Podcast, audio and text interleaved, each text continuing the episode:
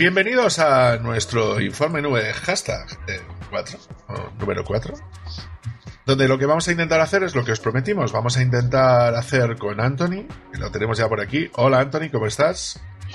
Hola David, ¿cómo estás? ¿Cómo te va? Bien. He tenido una semana interesante, vamos a decir. Llevo un mes doblando turno y esto no es nada agradable, ¿vale?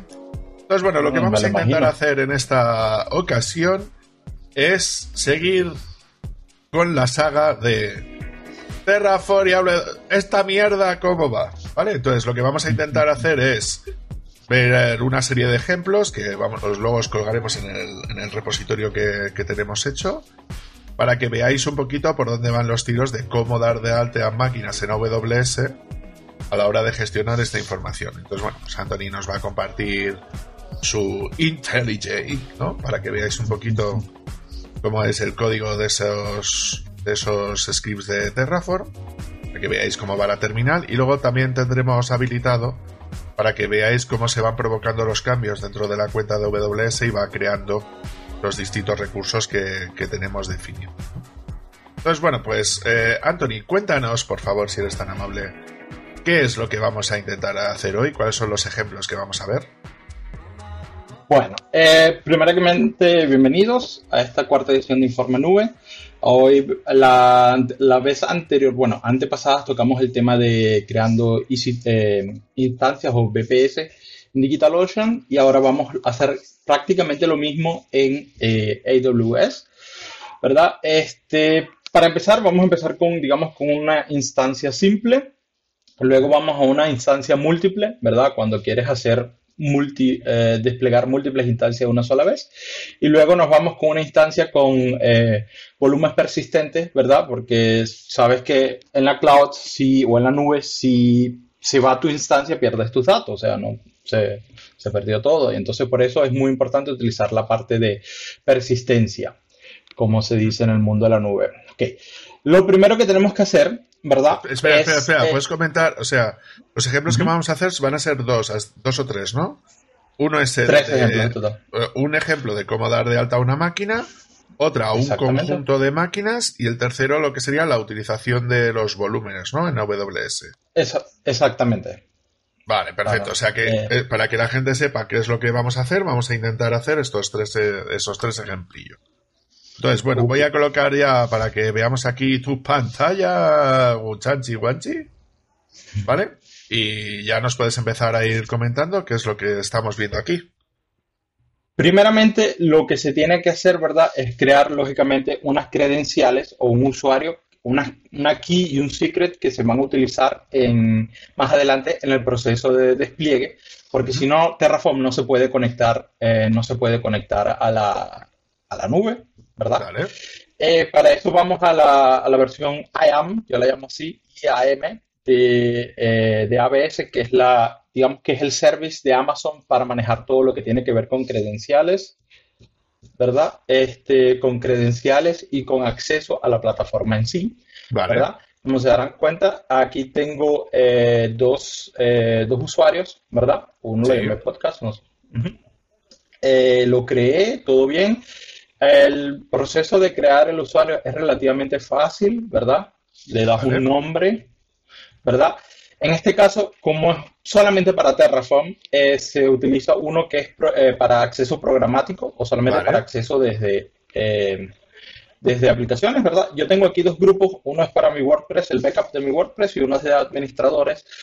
Em, no necesariamente tiene que ser aquí administrador para Terraform, pero si vas a, si no, si vas a, vas a ir creando toda tu infraestructura con eh, lo que es redes, con lo que es servicios de computing, con lo que es discos, tal vez en un futuro con lo que sea tal vez un, un cluster de Kubernetes, ¿verdad?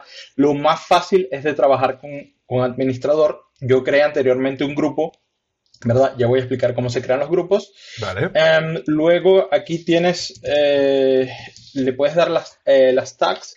Yo tiendo a ponerle un key predefinido name, ¿verdad? Eh, con, los, con los tags se puede, se puede trabajar mucho y se puede automatizar mucho. Muy interesante. Sí, los tags serían como los tags también que usamos en, en Kubernetes, ¿no? Porque luego podemos colocar un selector y luego aplicar a un conjunto de tags, ¿no? Una serie de acciones, ¿no? Exactamente. Y lo que se hace es crear usuario, ¿verdad? Este, aquí hay un access key, ¿verdad? Que es el que te da Amazon, que es como, digamos, tu usuario, por llamarlo así. Y aquí tienes el secret, la muestra a propósito, porque este ya lo voy a borrar, así que no tienen que tomarte la molestia de copiarlo. Vale. Este, el key vendría siendo como el, el password, ¿verdad? Este, vamos a borrar de una vez el usuario, borrar relativamente fácil, selecciona el usuario, se borra. Vale, o sea que con esto lo que adquirimos son las credenciales que son necesarias para, para que nuestro Terraform pueda comunicarse bien con, con AWS, ¿no? Eh, has, comentado un poquito por encima, bueno, de, temas de, utilizar un grupo, ¿no? Que tienes tú creado con permisos de administrador, que evidentemente es lo más sencillo, ¿no? Eh, pero podrías comentar un poquito por encima cuáles son las políticas más importantes para, poder meter dentro de eso si no utilizas la, eh, los permisos de administrador. Exactamente. Eh, ah, bueno, aquí crear el grupo, luego le doy un nombre, lógicamente, al grupo. En este caso también se va a llamar test. Aquí hay un más o menos como que para cada servicio de Amazon que son 175 al día de viernes. No, no digo el día de hoy porque seguramente hay dos nuevos servicios nuevos que no conozco. y hay más o menos como cinco políticas o policies eh, para cada servicio, ¿verdad? Se dan cuenta, aquí está el administrador. Esta es una, eh, una póliza que, o una política que yo mismo creé para, para hacer unos backups desde mi WordPress, ¿verdad? Y aquí hay distinto. Em, si nos orientamos al ejemplo que vamos a hacer hoy, ¿verdad? Necesitamos para EC2, em, necesitaríamos para las EC2 Full Access. ¿Por qué Full Access? Porque vamos a crear, ¿verdad? En este caso. Este, también vamos a crear eh, Elastic eh, EC2, dentro de las EC2 está el Elastic File System y vamos a crear también un VPC. Por eso necesitamos Full Access, que es para, crear. Para que lo sepa la gente, eh, el Elastic File System sería sistema de fichero compartido, ¿no? Entonces tú en vez de un dispositivo de bloques le vas a pedir que te monte un directorio de un determinado tamaño, ¿no? Y luego por el otro lado las VPC serían como las redes privadas virtuales dentro de AWS para poder incorporar máquinas virtuales, ¿no? O sea, máquinas de C2 dentro de la infraestructura de AWS, ¿no? Exactamente. Vale. Y el otro, y el otro sistema que utilizaríamos, ¿verdad? Es el SSH keys, que vamos a colocar nuestra key, ¿verdad? Eh, para poder accesar a las máquinas. Eh, si ya nos damos cuenta, ya vamos por tres eh, pólizas distintas, ¿verdad? Entonces, esto habría que irlo editando a medida que vamos creando eh, servicios o a medida que vamos utilizando servicios. Vale, o sea que el principal sería, ¿no? Crear, en el caso de que no queramos que usar permisos de administrador, ¿no? Primero crear un grupo, luego eh, asociarle una serie de políticas, ¿no? En este caso sería, eh, dependiendo del servicio que nosotros estemos toqueteando, bueno, pues mínimo tendremos que utilizar el EC2, la VPC también es otro de los típicos que necesitamos utilizar. Y luego mínimo también deberíamos de usar también el de las claves SSH, que es el servicio IAM, ¿no? A la hora de hacer ese tipo de cosas. Y ahora te acabo de ver de colocar también el, servicio de S3, ¿no? Sí, S3 porque lo olvidé anteriormente es porque vamos en este caso vamos a guardar los estados de Terraform, lo vamos a guardar en el S3, ¿verdad? Recuerden que si perdemos ese Terraform state, ¿verdad? Si se pierde, eh, perdemos prácticamente toda la infraestructura. Dado el caso de que la infraestructura continúa, ¿verdad? Trabajando o continúa online, pero cuando quieras agregar algo o cambiar algo no se va a poder porque Terraform no sabe lo que está pasando en la cloud. Vale, y yo luego desde Terraform yo no puedo luego recuperar ese estado, ¿no? De ninguna manera.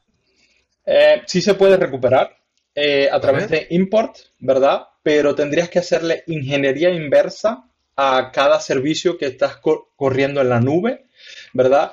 Eh, yo lo hice una vez y pasé casi tres meses para solamente para tres redes y cinco máquinas y dos bases de datos. ¿Por qué? Claro, no fueron los tres meses continuos, ¿verdad? Pero iba cada día dos horas, tenía que analizar la máquina, ver cuáles eran todos los, digamos que las IDs sí, todos los parámetros, ¿no? Exactamente, irla importando y al final de tres meses es que logré tener toda esa infraestructura, ¿verdad? De nuevo en un Terraform, porque las Terraform State se fueron con el antiguo empleado de la empresa porque no lo hicieron central. Eh, es un punto, tal vez para hacer test y esas cosas no es necesario, ¿verdad? Tal vez es un, eh, sería como mucho, ¿verdad? Pero ya cuando yo digo, ok, aquí va a correr mi WordPress, aquí va a correr mi Docker, ¿verdad? Eh, o que sencillamente lo quiero utilizar para aprender, ¿verdad? En un S3 se coloca, no cuesta prácticamente nada y entra, en, el caso de Amazon, entra en lo que, digamos, que en el contingente libre de que ofrece Amazon para cada nuevo usuario. Así que por eso una, una pregunta que te quería hacer. Evidentemente, si esto lo queremos hacer en otra nube distinta, tendríamos que sustituir el servicio de S3 por otro tipo de servicio que ofreciera algo similar a S3, que en este caso podría ser, yo que sé, un minio, ¿no? Por poner un ejemplo, dar de alta un minio y que ese minio sea el que se encargue de, de almacenar esos estados de, de, Terraform, ¿no? Por ejemplo. Es exactamente, pudiera ser un minio, todo lo que sea compatible con la API de eh, la API S3 de Amazon, eh, Swift, esto es de OpenStack, un servidor HTTP que puede, donde pueda ser un servicio propio. Eh, Kubernetes, Azure, ARM, Consul o una base de datos etcd si lo quieres local. Vale, o sea que en ese caso es, bueno, eso serían todos los sitios donde nosotros lo podríamos llegar a guardar, aunque lo más habitual, ¿no? Según, según tu caso, es guardarlo, hombre, si estás en AWS, guardarlo en S3, pues está bien, ¿no? Exactamente. Yo lo haría así, al menos que, digamos que se tenga una, una infraestructura un poco más compleja, lo que se, está volviendo mucho más habitual, una multicloud, ¿verdad? Que tiene servicios en Microsoft, tiene servicios en Amazon, tiene servicios en Google, ¿verdad? Entonces dices, ok, bueno, me tomo un cuarto servicio o eh, elijo uno de todos estos servicios y pago y pongo todo mi backend o mi estates, en este caso, mis estados de Terraform. Vale, o sea que para resumir, ¿no? Es decir, es muy importante tener los estados de, Terraform colocados en algún tipo de servicio que tengamos el backup, ¿no? Para que eso nos permita que en el caso de que la máquina desde donde estamos haciendo los despliegues perdiera el, estado como tal, eso esté guardado en algún sitio que yo pueda llegar a recuperar más adelante en el caso de ser necesario, ¿no? Eh, entonces, en ese caso necesitamos hacer uso de ese servicio S3 o servicio similar, ¿no? Que nos permita almacenar estos estados, ¿no? Entonces, por eso supongo yo que también habrás colocado ese permiso de S3, ¿no? Porque en estos ejemplos vas a hacer uso de ello, ¿no?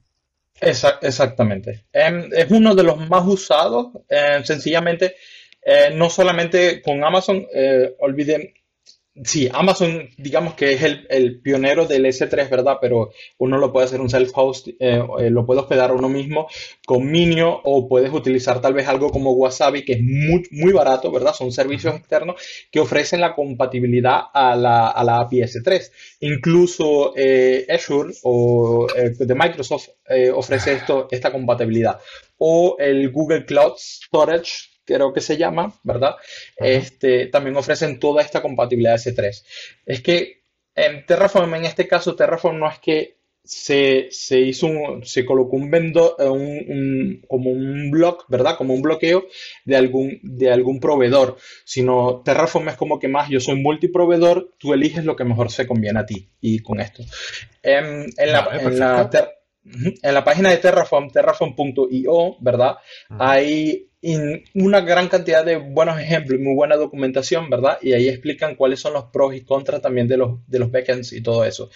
Si alguien dice, ok, bueno, para mí es bastante importante y yo soy me gusta, eh, sé escribir, puedo escribir una API o algo así, ¿verdad? Aquí tienes un ejemplo de cómo guardarlo en tu propio servicio, en tu REST API, ¿verdad? Sin ningún problema. Vale, pues cojonudo. Ok.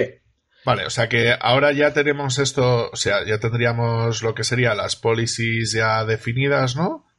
Y entiendo yo que lo siguiente sería guardar eso dentro de, ese grupo, ¿no? Por decirlo de alguna manera, que era donde nos habíamos quedado. Exactamente. Em, ya se crearon el, grupo, ya creé el grupo con los accesos, ¿verdad? Este, se puede ver la póliza en JSON, en formato JSON. Esto es una póliza. La política, ¿no? ¿Te eh, Policy, sí, em, perdón. disculpa. traducción, el sistema de traducción, la API de traducción de mi cerebro no está, está fallando. este, eh, aquí en la política de acceso, ¿verdad? Se, eh, podemos ver a, cuál, a cuáles se tiene acceso, ¿verdad? Esto se puede, lo puedes escribir tú mismo, ¿verdad? Sí. Em, normalmente, em, yo no recomendaría que la escribieras tú mismo, al menos que elijas un, ejemplo particular desde Amazon. Porque recuerden, recuerden que esto tiene que tener su contraparte en los servicios de Amazon, ¿verdad? Y si te inventas algo ahorita y el servicio cambia de nombre, como suele pasar, pues estás ¿verdad? Entonces, exactamente, no te va a funcionar y hacer un debug de algo así hasta que te des cuenta que esto es bien jodido. Entonces, por eso preferiblemente usarla este, con, servicios, con servicios de Amazon y este, aquí hay una, buena opción de crear la, las políticas, ¿verdad? Vale. Es como, digamos que crearla por clic, ¿verdad? Aquí se puede buscar, por ejemplo, eh, los servicios de Amazon, ¿verdad? Y aquí te... Y lo que te daría son los permisos asociados, ¿no? Sí, serían todos los permisos asociados. Eh, y aquí tienes una pequeña ayuda, ¿verdad? Que a veces es bastante, es bastante ayuda, otras veces no ayuda nada, ¿verdad? Y bueno.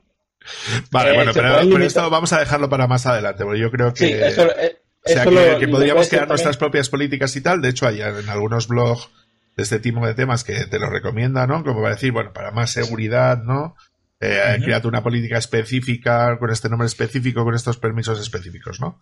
Pero de momento, si damos permisos de administrador a servicios concretos de Amazon, bueno, ahí ya estamos filtrando bastante, ¿no?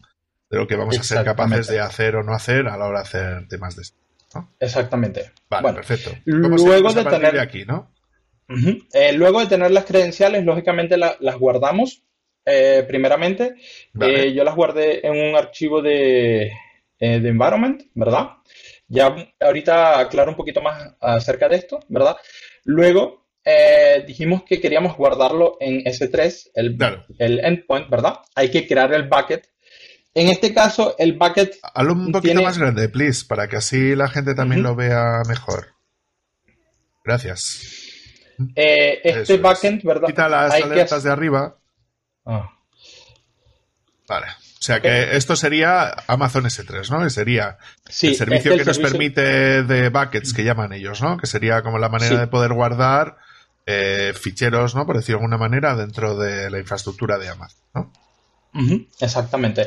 En este caso, este es un recurso que como se necesita para Terraform, para que Terraform funcione, ¿verdad? Entonces hay que crearlo antes de crear con la infraestructura de Terraform. Vale, o sea que este eh, sería como el único recurso que nosotros tenemos que dar de alta previamente a la utilización de Terraform y esto inicialmente lo tendríamos que hacer entre comillas de manera manual, ¿no? Exactamente. Vale, perfecto. Em, en esto hay un solo consejo, ¿verdad? Em, a la hora de crear, eh, de crear el bucket o el, el balde, creo que se llama así, ¿verdad? El, el nombre tiene que ser. Por lo más grande, único. pero ¿por qué me quita el zoom cada vez? Que... No, porque igual vas a un sitio distinto, entonces, claro, no es la misma página tal y no lo consideras así. Este, el el nombre, el nombre tiene que ser único porque el nombre tiene, termina siendo también la dirección, ¿verdad? Eh, la URL. Forma parte de la URL o del endpoint, ¿no? Donde tú vas para poder interactuar con el servicio, ¿no? Seguramente con este nombre aquí muy genérico, no, vamos a ponerlo más genérico aún me va a dar error, pero bueno.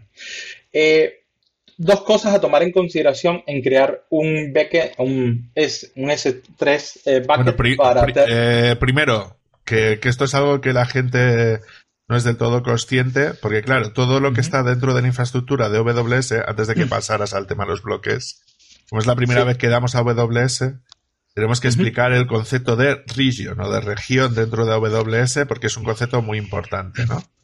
A ver, la región dentro de AWS eh, sería, eh, para, que para que nos entendáis bien, sería la parte correspondiente dentro del mundo, es decir, el data center, por decirlo de alguna manera, dentro de AWS que tiene soporte eh, para poder gestionar esa información, ¿no?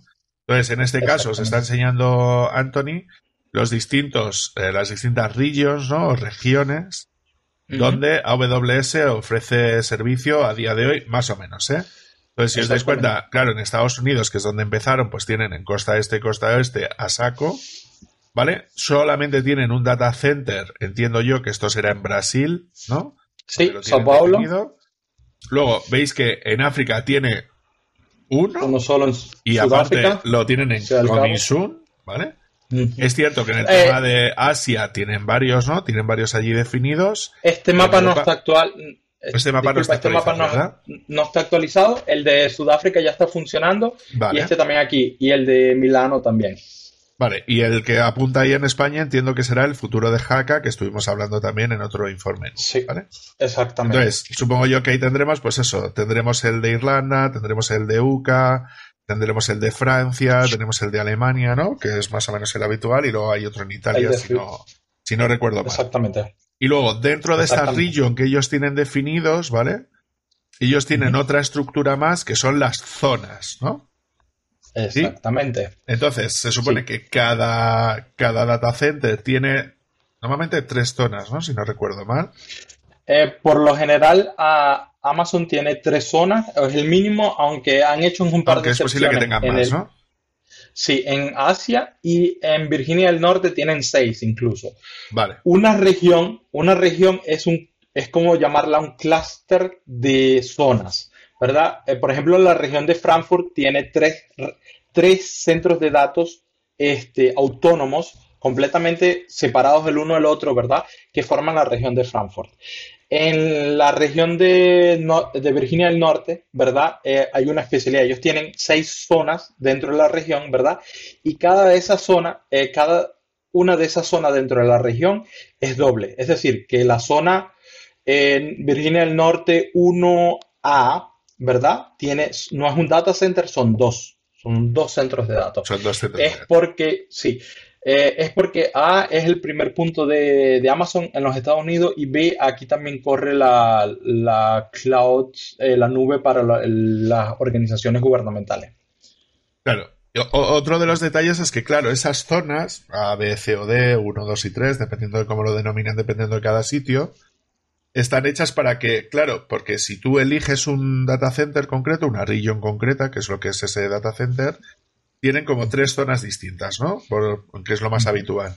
¿Para qué lo tienen hecho? Para que si tú, por ejemplo, tienes un servicio en una zona y si se cae ese servicio de esa zona, tengas otra zona dentro de ese mismo, desde, dentro de esa misma region que te permitiera seguir teniendo el servicio activo a la hora de dar de alta las historias, ¿no?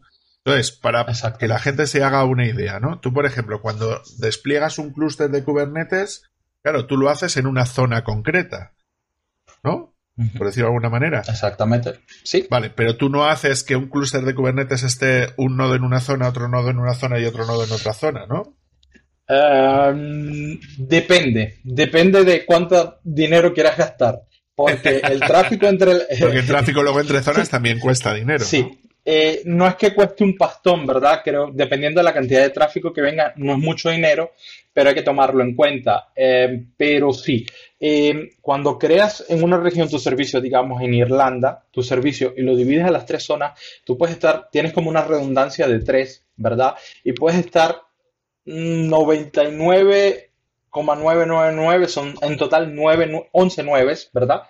Que te da Amazon de que tu servicio va a estar estable. O sea, si tienes lo que se llamaría eh, multi eh, multi ability zones, ¿verdad? Sí. Eh, puedes estar seguro que vas a tener una, una, uptime que nadie te garantiza. Eso es una de las gran ventajas que tiene Amazon en diferencia, en diferencia bueno, no digamos Amazon, porque también Microsoft no ofrecen tantos nueve, pero sí ofrecen bastante y podemos decir que esa es la diferencia que tiene una nube en comparación a, a un hosting normal o hacerlo tú mismo en el, sótano de la empresa o cosas así.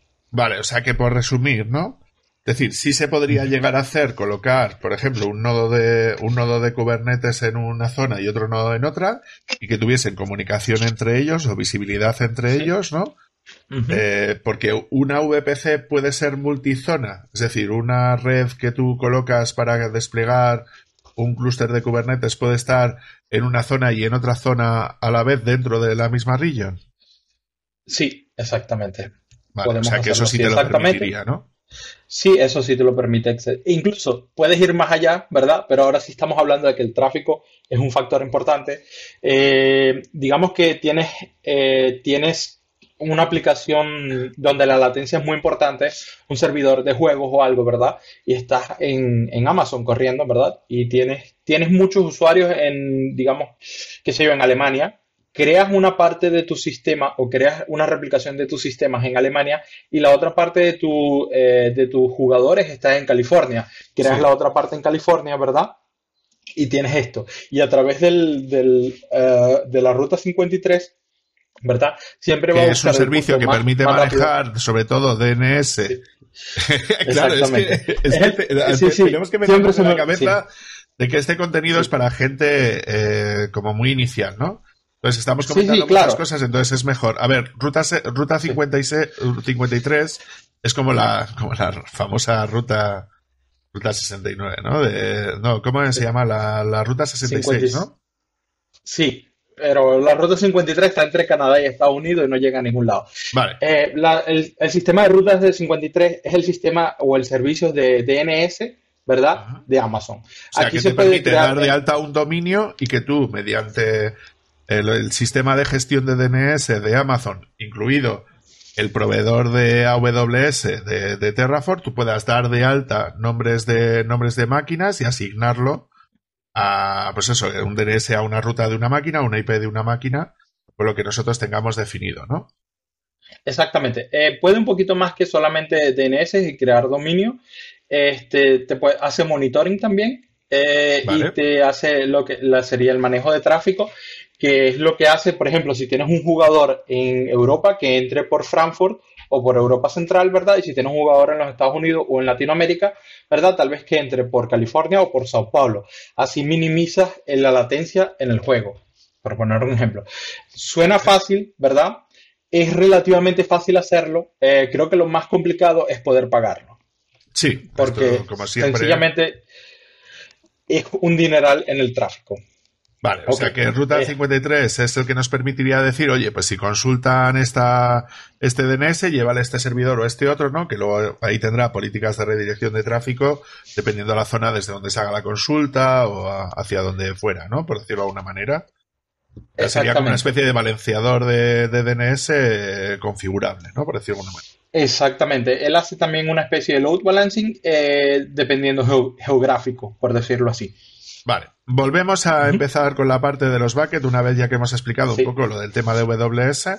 Entonces, una de las cosas fundamentales que nosotros necesitamos cuando queremos manejar eh, script de Terraform de manera profesional, ¿no? Es hacer backup de eh, los estados de, Terraform y la mejor manera es meterlo en un servicio. En este caso vamos a utilizar Amazon S3, ¿no?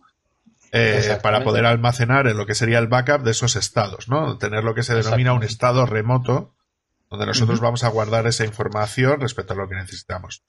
Esto, como ya hemos comentado con anterioridad, eh, tenemos la posibilidad de poder utilizar otros servicios distintos que funcionen bajo el protocolo de S3, que normalmente la mayor parte de las nubes siempre tienen cualquier, siempre tienen sistemas de almacenamiento rollo bucket eh, como Amazon S3 en otras nubes, o si no, podríamos montar nuestro propio Minio, que es el software libre que podríamos llegar a utilizar como servidor de S3, darlo de alta en la nube que nosotros queramos y utilizar ese servicio, ¿no? Entonces, lo que va a hacer ahora Anthony es crear un bucket de S3 en una zona, en este caso, como él vive en Múnich, eh, va a elegir eh, una region, que en este caso sería de Frankfurt, en este caso de que es Europa Central 1, ¿no?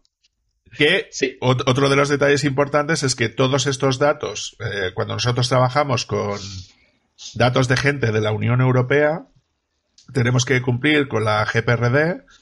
Eh, entonces, claro, todos los servidores que nosotros utilicemos, todos los datos de los usuarios que nosotros manejemos, tienen que estar obligatoriamente dentro del ámbito de la Unión Europea, con lo cual UCA no está ya integrada dentro de la Unión Europea, entonces no podemos tener datos en el data center de Londres, por poner un ejemplo. Entonces, tenemos que manejar, siempre seleccionar una region, una región, que donde esté. Entonces, las regiones de Europa, eh, pues tenemos, pues eso, Frankfurt, Irlanda, Londres ya no contaría, ¿no? Tendríamos París, y, Estocolmo. Estocolmo cuenta como eh, Unión Europea. Unión Europea, sí, joder. Lo que no cuenta es como euro europea. Pero, o sea, euro creo que no manejan ah, en esto. Eh, ok, sí. Pero Unión Europea forma parte de los 28, creo yo. Eh, yo también. bueno. Ok.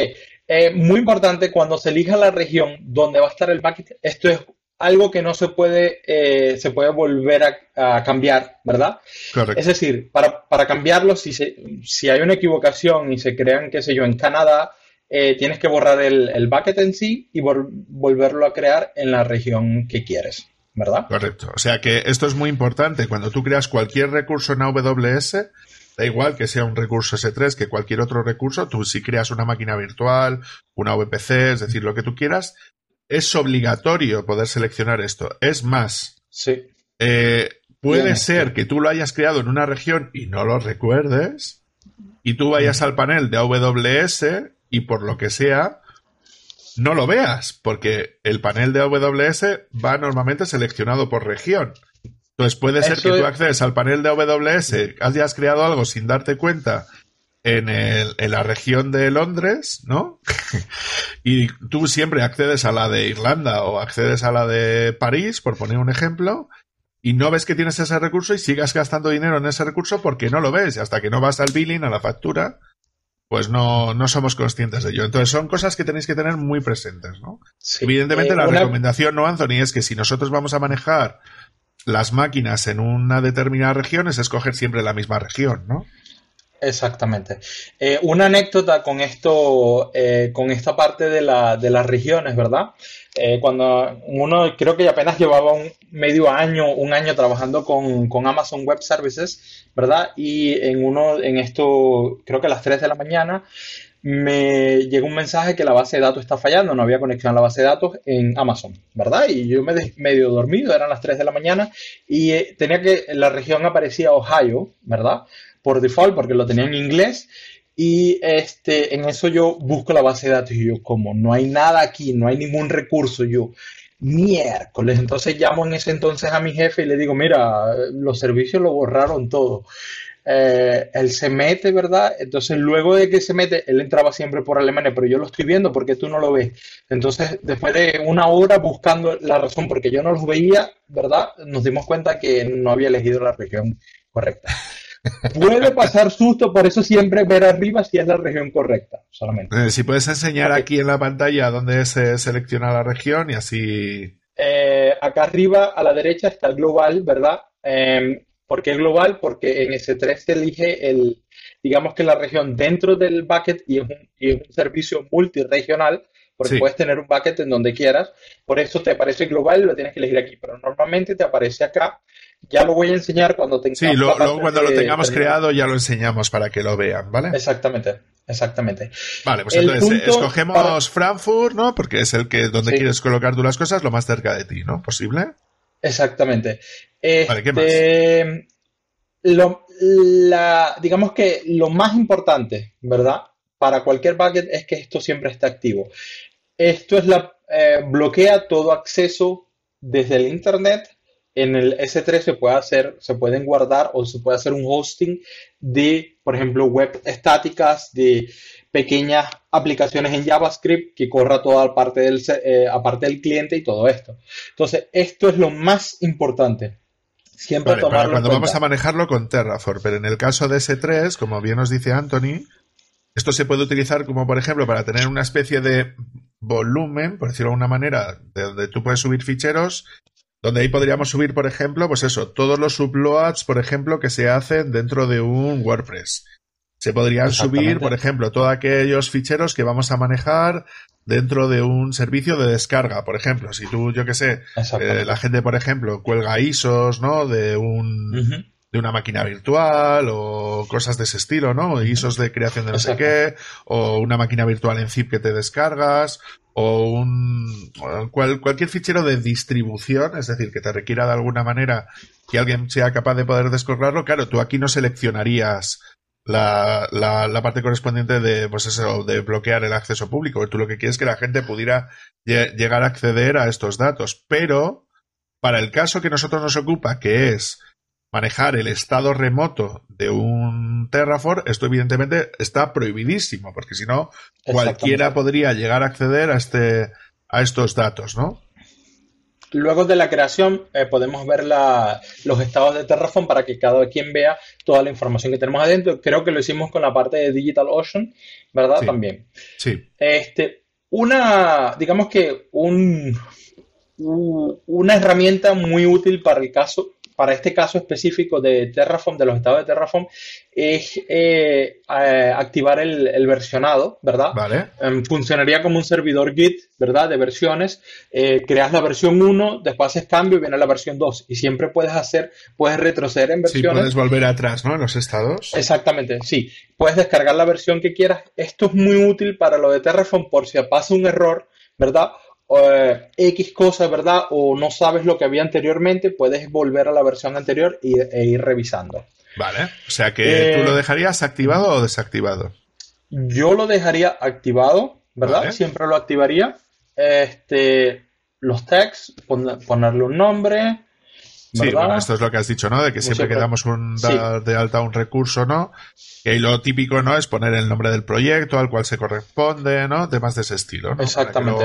Exactamente. más fácilmente los recursos, ¿no? Em, yo tengo un cliente que utilizan todos los textos en las máquinas para hacer la facturación dentro de cada equipo de trabajo, o sea, según la máquina, y por ahí hacen la facturación y saben cuánto gastó equipo de trabajo A, B y C. Es muy interesante. Luego dentro del sistema de billing, ¿no? Del, ¿cómo se llama? El Explorer o algo así puede ser. Sí, hace los reportes y haces el filtrado por los textos. Vale, perfecto. Seguimos. Este, aquí tenemos la encryption, ¿verdad? Es una, algo muy útil, ¿verdad? Todos los datos que están en Amazon van a ser encriptados yo personalmente este, tengo el problema, ¿verdad? De que en este caso ellos tienen el candado y la llave. Claro. en Amazon. Entonces, eh, o sea, sí es encriptado, ¿verdad? Pero Amazon sigue teniendo el candado y la llave. Entonces, por ende, siempre, mm, o sea, tengo así como que, digamos que soy desconfiado en ese caso, ¿verdad? Para este caso de, los estados de Terraform, estamos corriendo toda la infraestructura en Amazon, ¿verdad? Entonces, digamos que la confianza para la persona que tiene el candado y la llave, ¿verdad? Crece un poquito más del todo, ¿verdad? Yo lo utilizaría porque así esto encripta eh, todo lo que está dentro del bucket en el disco final. Claro, vaya, anda tú a saber dónde está corriendo este S3 bucket, ¿verdad? Y no, tal vez Amazon lo sepa, pero las probabilidades de que alguien saque el disco y te copie los datos es muy poca. Pero bueno, se encripta. Son, pequeñas, sí. Sí, eh, se encripta para otros casos, si vas a guardar, qué sé yo, un backup de tu NAS en la casa o si vas a guardar los backups de tu WordPress, ¿verdad? Eh, es mejor que lo encriptes en el, digamos que en el equipo o en el sistema donde se inicia el backup, ¿verdad? Y lo pongas encriptado, o sea, o sea que eh, tú lo, que, harías sería bajarse el backup de turno, realizar el backup de turno, conseguir el fichero correspondiente a ese backup, decir TGZ o lo que sea, encriptar ese fichero utilizando tu sistema de claves habitual, ¿no? Y luego ese fichero subirlo, ¿no? Es lo que me dices. Exactamente, encriptado. Y luego si quieres activas esto por default, eh, por estándar y lo tienes encriptado, ¿verdad? Con tu propia con tu propio eh, sistema de contraseña. Sistema de encriptación, ¿no? Exactamente. Y luego está en el disco de Amazon ¿verdad? También encriptado. O sea, más seguridad creo que no puedes tener. Vale, ¿y tú cómo eh, lo recomendarías hacer en este caso? A ver, para alguien que está empezando, da igual, ¿no? Que lo maneje Amazon o quien sea, ¿no? Si lo está empezando ahora a manejar, eh, pero si ya se va a hacer un uso intensivo, ¿no? Eh, ¿Tú qué recomendación darías, ¿no? A la hora de utilizarlo o no utilizarlo. Este, yo lo utilizaría, no cuesta prácticamente nada, cuesta creo que 50 centavos por el key. ¿Verdad? Al mes. Este, yo lo utilizaría si, si, hay cosas como, por ejemplo, claves que para una base de datos que he creado con Terraform, con los algoritmos de Terraform. Eh, si hay tal vez unas key que me den acceso a otro sistema como Cloudflare o como X o Y cosas, ¿verdad? Por ejemplo, o a mi, a mi sistema de DNS, yo lo encriptaría. Vale, o sea que tú en tu caso si consideras que es necesario encriptar esa información, pues claro, ahí está el estado de toda tu infraestructura, o sea, estamos hablando de un punto súper crítico, ¿no? Exactamente. Este, luego le das a crear, yo creo que con el nombre que le di debería funcionar, él va a cargar, cargar, cargar, y aquí tenemos, ¿verdad? Está en Frankfurt, muy importante, aquí te dice que es no public, ¿verdad? Esto es como que el punto más importante. Si hay algo que es público, este, aparece un símbolo de alerta aquí y está en rojo y te dice que alguno, alguno o todos archivos podrían estar expuestos al Internet. Algo así. Es que siempre, si se trabaja un equipo grande, ¿verdad? O si se trabaja con varias personas, siempre es bueno echarle de vez en cuando un vistazo aquí y preguntar y revisar si lo que está public tiene que ser public. Hay historias hay historias, muchas historias en internet, por ejemplo, el, digamos que la, el, ejército, la, no la Army, los que vuelan, sí, la Army, ¿no? Sí, eh, la, aviación de los Estados Unidos, ¿verdad? O el cuerpo de aviación de los Estados Unidos, tenían planes de aviones, ¿verdad? Eh, top secret, lo tenían en un bucket de S3 y estaba abierto al público. ¡Oh! ¡Qué sí, así que y podrás imaginar, ¿verdad? Que Joder, es tontería. Pero bueno. Eh, ahora, como ya lo tienes creado, ya puedes empezar a filtrar por region, ¿no? Sí, puedo empezar a filtrar por, eh, por región. Yo tengo algo aquí en Irlanda. No, me refería eh, en, el, en, el, de arriba, ¿no? Podrías filtrar por region. no, aquí todavía. Ah, en este, ah, claro, claro, claro. Como es S3 y es multi-region, no, no se puede hacer. Aquí en, sí, aquí en la parte del S2, ¿verdad? Lo más grande, please. Gracias. Sí, se ve aquí que tengo eh, Frankfurt elegido y aquí puedes elegir siempre. Y lo que me pasó a mí, yo tenía, por estándar, tenía Ohio aquí, ¿verdad? Y no veía por ningún lado, ¿verdad? No veía nada de ello. Pero si tenemos 42 instancias y todo me eso. Cabe, ¿Qué cojones pasa aquí? ¡Hostia puta! Y así, todo el día. Sí. Y bueno, ok. Vale, o sea que vale, hemos creado ya el, hemos creado ya el, el bucket de S3 eh, con lo que nosotros necesitamos. Entonces, teóricamente tenemos las claves que hemos creado de, de IAM, ¿no? Eh, Exactamente. Con, el login, ¿no? Que sería como, como la primera clave y luego la secret key, que sería la segunda. Ese usuario tiene, está asignado un grupo que tiene permisos de S3, que tiene todos los permisos que tenemos asociados con todas las políticas que le hemos metido, ¿no? De temas de administración de todos los servicios que tenemos que manejar. Y a partir de ahí lo que ya podemos empezar a hacer es crear estos scripts de Terraform que nos permitan poder acceder. Entonces, lo que estabas comentando es que tú lo que haces es meter esos, esos datos, ¿no? De, de, login, ¿no? Por decirlo de alguna manera. Dentro de lo que vas creando es un fichero de environment, ¿no? Que lo tienes llamado .env, si no recuerdo mal. Y ahí lo que vas haciendo es metiendo el AW Access Key, el AW Secret eh, Access Key y el AWS Default Region, muy importante tenerlos definidos para que cuando crees los servicios vayan todos a esa misma región y no a Ohio, ¿no? Y luego no los veamos. y bueno, pues que eso quede, quede ya reflejado, ¿no? Por decirlo de alguna manera. Eh, un, un, dato, eh, cuando si empiezan en el, si entran en el mundo de, AWS, ¿verdad? Y están en Europa y es importante que los datos estén en Europa, utilicen Irlanda. Es por defecto, creo que casi 15% más barato que acá en Alemania. Es más barato, ¿no? En Irlanda. Sí. Eh, si están en, Latinoamérica, no utilicen Sao Paulo, es la más cara de todos, ¿verdad? No es que no le, esté haciendo, no le quiera hacer promoción, pero es muy cara, ¿verdad? Este, en, si no importa dónde están los datos, eh, Virginia del Norte es el más barato de todos. Vale, lo, único que si escoges una región que está a tomar por el culo de lo que estás haciendo, lo que vas a hacer es que tú tienes, claro, si no vas a hacer un uso intensivo, colocar un servidor de videojuegos que donde la latencia ha sido un problema, ¿no?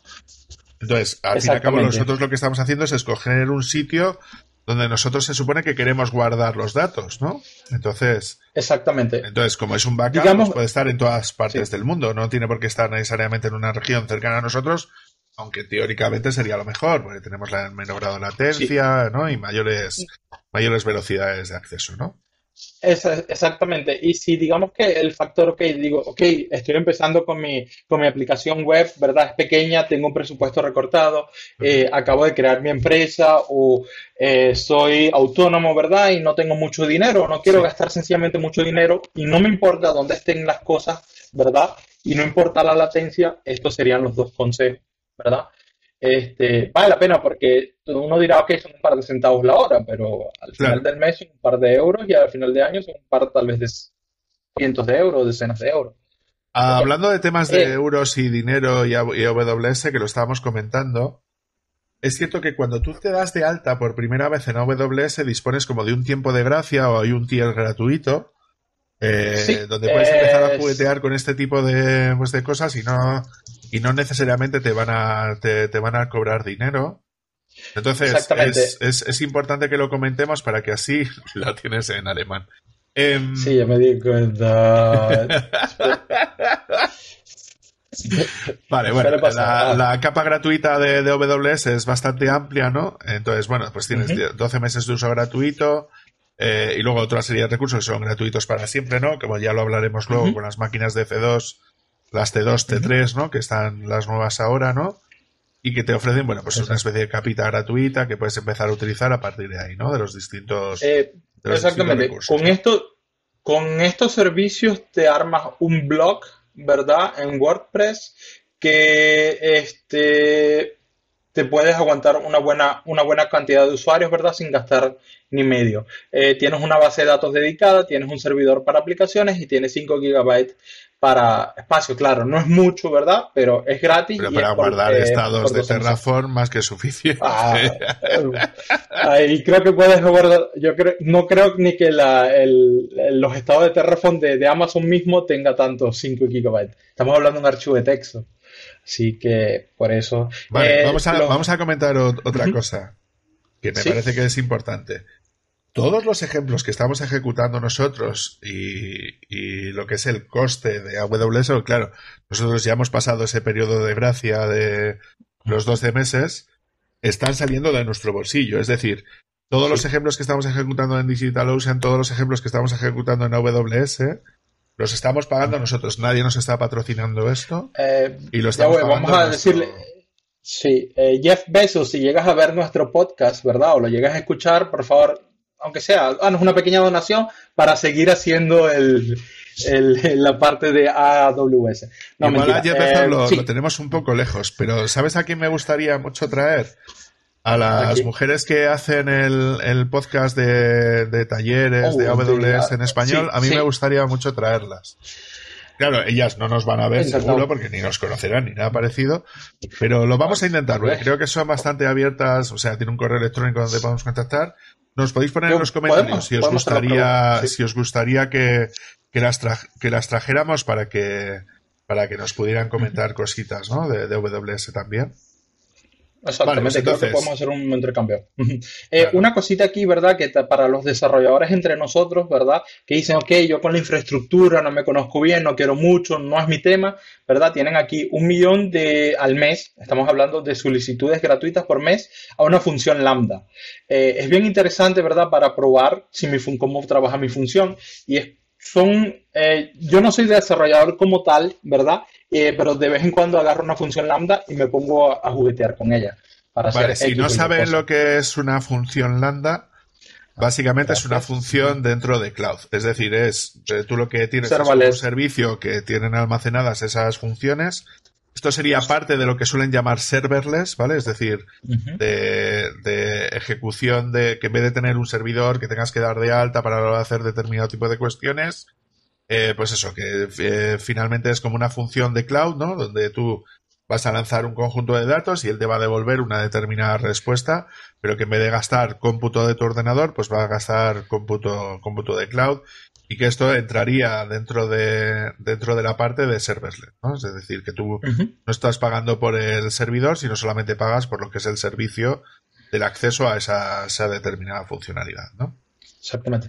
En muchas empresas grandes que lo hacen en Amazon utilizan Lambda para saber cuánto me cuesta, por ejemplo, eh, generar información para un newsletter o algo así, ¿verdad? este, y es muy interesante porque tienen el coste exactamente y lo pueden dividir en las lambdas, ¿verdad? Y saben, ok, el newsletter del mes de octubre me costó, qué sé yo, cinco pavos. Este, porque tardó cinco minutos, ¿verdad? En, en correr, por poner un ejemplo. Es muy interesante, ¿verdad? Y es para, yo yo aconsejaría que una persona que quiera experimentar un poco, ¿verdad? Y le, y le parezca toda esta parte de la infraestructura mucho, que empiece por, por Lambda. Hay un par de funciones de Amazon, ¿verdad? Que podemos tocar en otros capítulos muy interesantes. Bueno. A mí lo del tema de serverless, eh, tengo una relación amor-odio, porque es, es, es el intento de decir, no pongas tú el servidor tonto, si te lo pongo yo, ya me encargo yo de hacer todo, tú págame todo tu dinero. Eh, pero, pero sí, sí, o sea, está guay cómo hacer, pues eso, como los servicios estos, por ejemplo, que tiene, que tiene Google, ¿no? Pues como por ejemplo Firebase, que me parece un servicio serverless cojonudo, donde tú te despreocupas de la parte de arquitectura y tú simplemente lo que haces es manejar los datos de manera remota, las configuraciones remotas o cosas de ese estilo.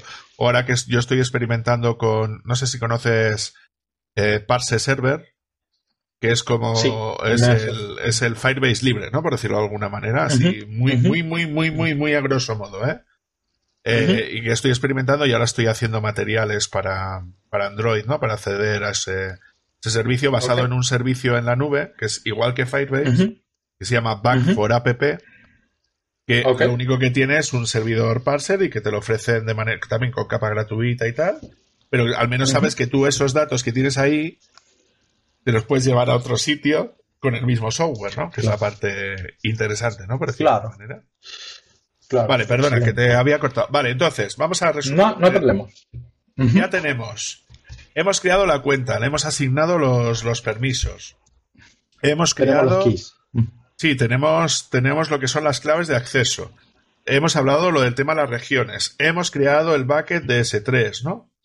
Entonces, el siguiente paso lógico sería crear las claves SSH que nosotros vamos a utilizar luego para eso, ¿no? Exactamente. ¿Cómo podemos hacer eso? Primeramente tenemos que decirle a Terraform em, empieza a utilizar el backend que creé para ti, ¿verdad? Hay dos formas de hacerlo. Una es em, la, la, CLI, la, el tool de Amazon, ¿verdad? Eh, tiene, soporta perfiles. Aquí, como se dan cuenta, están, los, eh, los comenté, ¿verdad? Sí. Este sería mi perfil. Lo puedes utilizar así. Esto es bueno si trabajas en un equipo porque cada quien tiene el perfil que se llama mi empresa, ¿verdad? Eh, o proyecto A, ¿verdad? Y cada uno lo tiene y no tienes que así te estás seguro que no van a terminar en el repositorio ninguna credenciales, sí, ¿verdad? Es muy importante. Eh, lo puedes, eh, se tiene que colocar aquí, ¿verdad? Y luego eh, creas el provider. Antes de que hagas eso, perdóname. ¿Sí? Vale. En el bucket que tú tienes ahí seleccionado, que pone informe nube, TF, status, los states, ¿no? Y la, y la key que tienes definida como terraform.tfstate, que es el, fichero que tienes que subir, por decirlo de alguna manera, ¿puedes enseñar la correlación de eso con el, con el bucket que tú ya tenías creado con anterioridad, porque el que hemos creado ha sido como uno de ejemplo, eh, para, que, para que así la gente vea que, lo que pones en un lado tiene que, tiene que ser lo que aparezca en ese, en ese otro lado, ¿no? Para que veamos un poquito por dónde van. Con gusto. Aquí tenemos el, el bucket. Vale, o sea que nosotros hemos creado el informe, eh, ¿no? Se llama informe nube-tfstates, ¿no? Que es el bucket como tal que dentro tiene un objeto, que en este caso sería el terraform.tfstate, ¿no? Exactamente. Que tiene una ruta y un sistema de acceso, tal, con todo este rollo, ¿no? Con este tipo, con todo este Exactamente. de cosas, con toda la información que es capaz de almacenar, ¿no? Por decirlo de alguna manera. Sí, la, información no es mucho porque, sí, como lo describí no Nada, ¿no? Exactamente. Vale, y esto es lo que tiene relación con el otro, ¿no? Es decir, con el nombre que nosotros hemos puesto en el bucket aquí, Exactamente, este es el bucket, ¿verdad? Eh, este es sencillamente el nombre, como quiero se llamen mis archivos. Puedes llamarlo proyecto A o tal vez tomar el nombre de la región, lo que quieras. Le puedes poner lo que quieras, ¿verdad? Esto es encriptado, esto es para que Terraform lo transmita, ¿verdad? Encriptado. Vale. Este, este, esto es como decía anteriormente la región, está, ya digo porque está eh, como comentario, ¿verdad? El nombre del perfil y dónde están guardadas las credenciales. Esto es la parte de cuando se hace ABS configure eh, o configura ABS, ¿verdad? Que le das tus credenciales, ¿verdad? Vale, Y este, aquí lo que tienes, este es el proveedor de ABS, este es por decirlo el plugin de Terraform para poder hablar con AWS, ¿verdad? Vale. Eh, aquí, les, aquí le doy la región por default, ¿verdad? Que es la región donde se va a crear todo. Vale, una, una duda, perdóname. Eh, antes, antes de que pases a eso. A ver, es, es muy importante, como veis, de que, eh, o sea, lo del proveedor es lo que vamos a utilizar a partir de ese punto. Pero es muy importante que, como veis, que dentro del apartado de Terraform está el backend necesario para poder albergar los datos de Terraform, donde S3 es el protocolo genérico. O sea, aquí no, estaríamos utilizando de momento eh, lo que sería el proveedor de AWS per se, sino lo que estaríamos utilizando es el, proveedor de S3, ¿no? O el backend solo de S3, donde aquí lo que tendrías que meterle son los datos. Aquí la duda que yo tengo es, vale, si tú colocas el, el backend de S3, ¿no?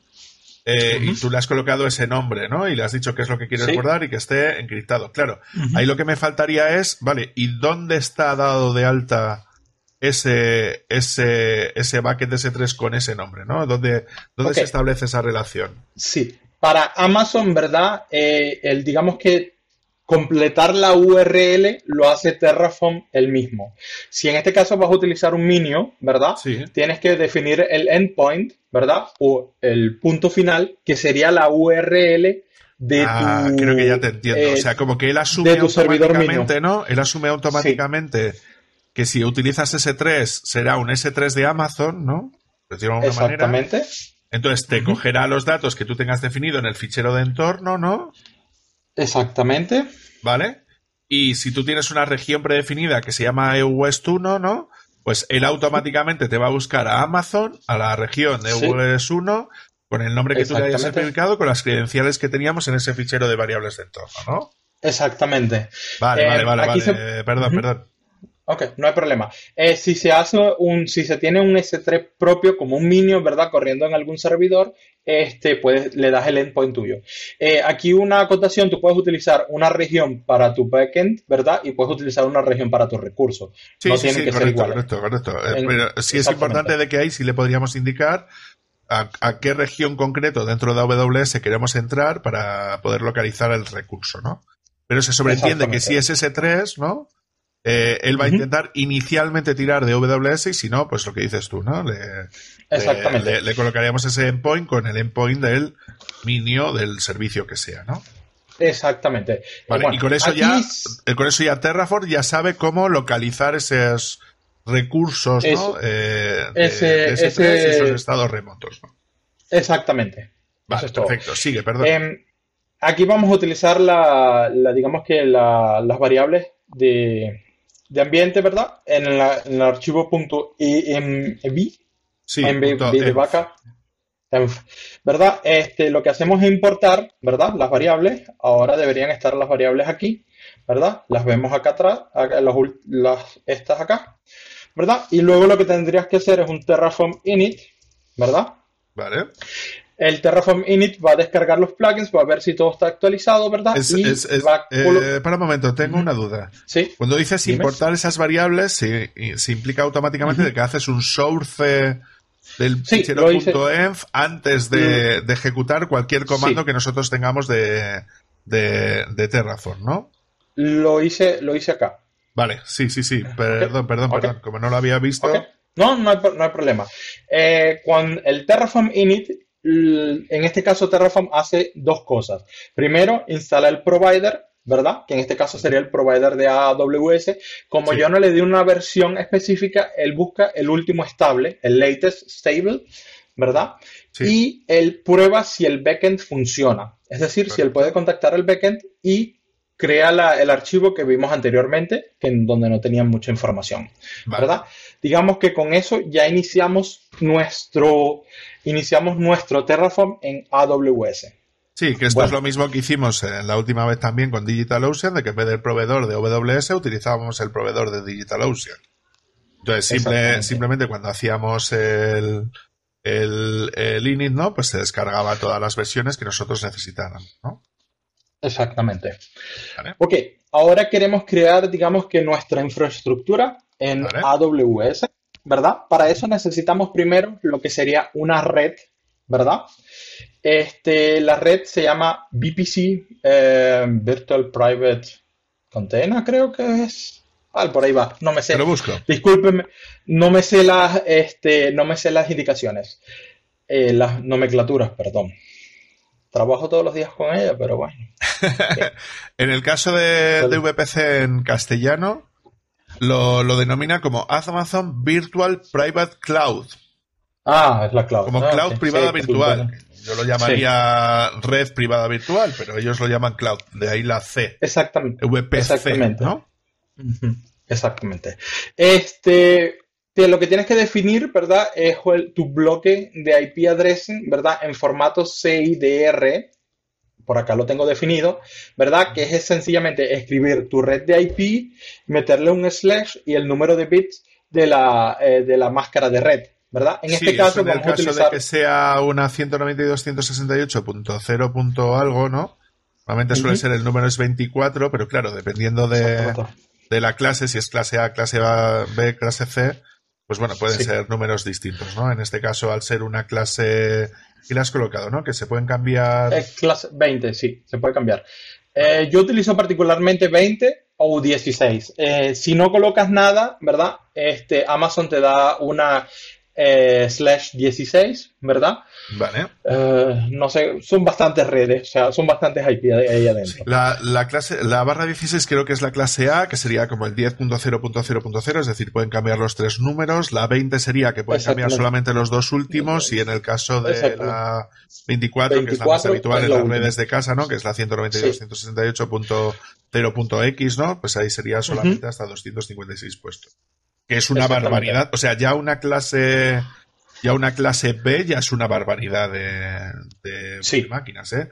Ya porque serían 256 por 256 más o menos, ¿eh? A, a, grosso modo no es exactamente eso. Sería más 200, 254 eh, por 254 sería en este caso más o menos. Pero bueno, para que nos hagamos una idea de los números, que son barbaridades de máquinas. Una acotación aquí, normalmente en la red de casa uno siempre como que pierde, ¿verdad? Lo digo así, pierde dos IP addresses, que es una, eh, este, que una es para el router o el gateway, ¿verdad? Si vas a, quieres tener salida. Y la otra sería el broadcast, ¿verdad? Eh, esas son las dos IPs, ¿verdad? Y no tienes las 256, sino tienes en total 254. En este caso, Amazon. No, tienes 255 porque es de 0 a 255. sí. Ni la 0, ¿no? Que sería la correspondencia a la red entera, ¿no? Exactamente. Este, en este caso, Amazon te quita 4, ¿verdad? Pero no hay problema porque Amazon se ocupa de los DNS, se ocupa de la ruta, ¿verdad? Y necesita esas cuatro IPs. Solamente que para tomar en cuenta si se llega, pero hay que llegar primero al límite, ¿no?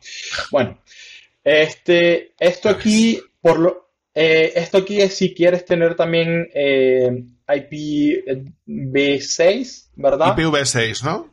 Es el protocolo este que, que lleva en funcionamiento no sé cuántos mil millones de años. Eh, pero nunca termina de arrancar. Parece que está enterrado ahí en, la Darknet, tío. y es un protocolo cojonudo. Yo no sé por qué no se hace ya en tiempo real, con, lo estable que hay y el tiempo que lleva en funcionamiento. Bueno, sí, o sea que si queremos direcciones IPv6, ¿no? Le, diríamos ahí un true, ¿no? O sea. Sí, a un true. Yo siempre le doy una vuelta bien larga porque no me complico la vida. El V4 me basta, por lo general. Vale. Eh, correspondo a eso, de, correspondo a esa fracción de que nunca lo he implementado, ¿verdad? Y por eso nunca termina de arrancar. Disculpe. pues tiene cosas súper interesantes el IPv6. Es seguro por defecto, o sea, lo que es la capa SSL ya viene preinstalada en el protocolo.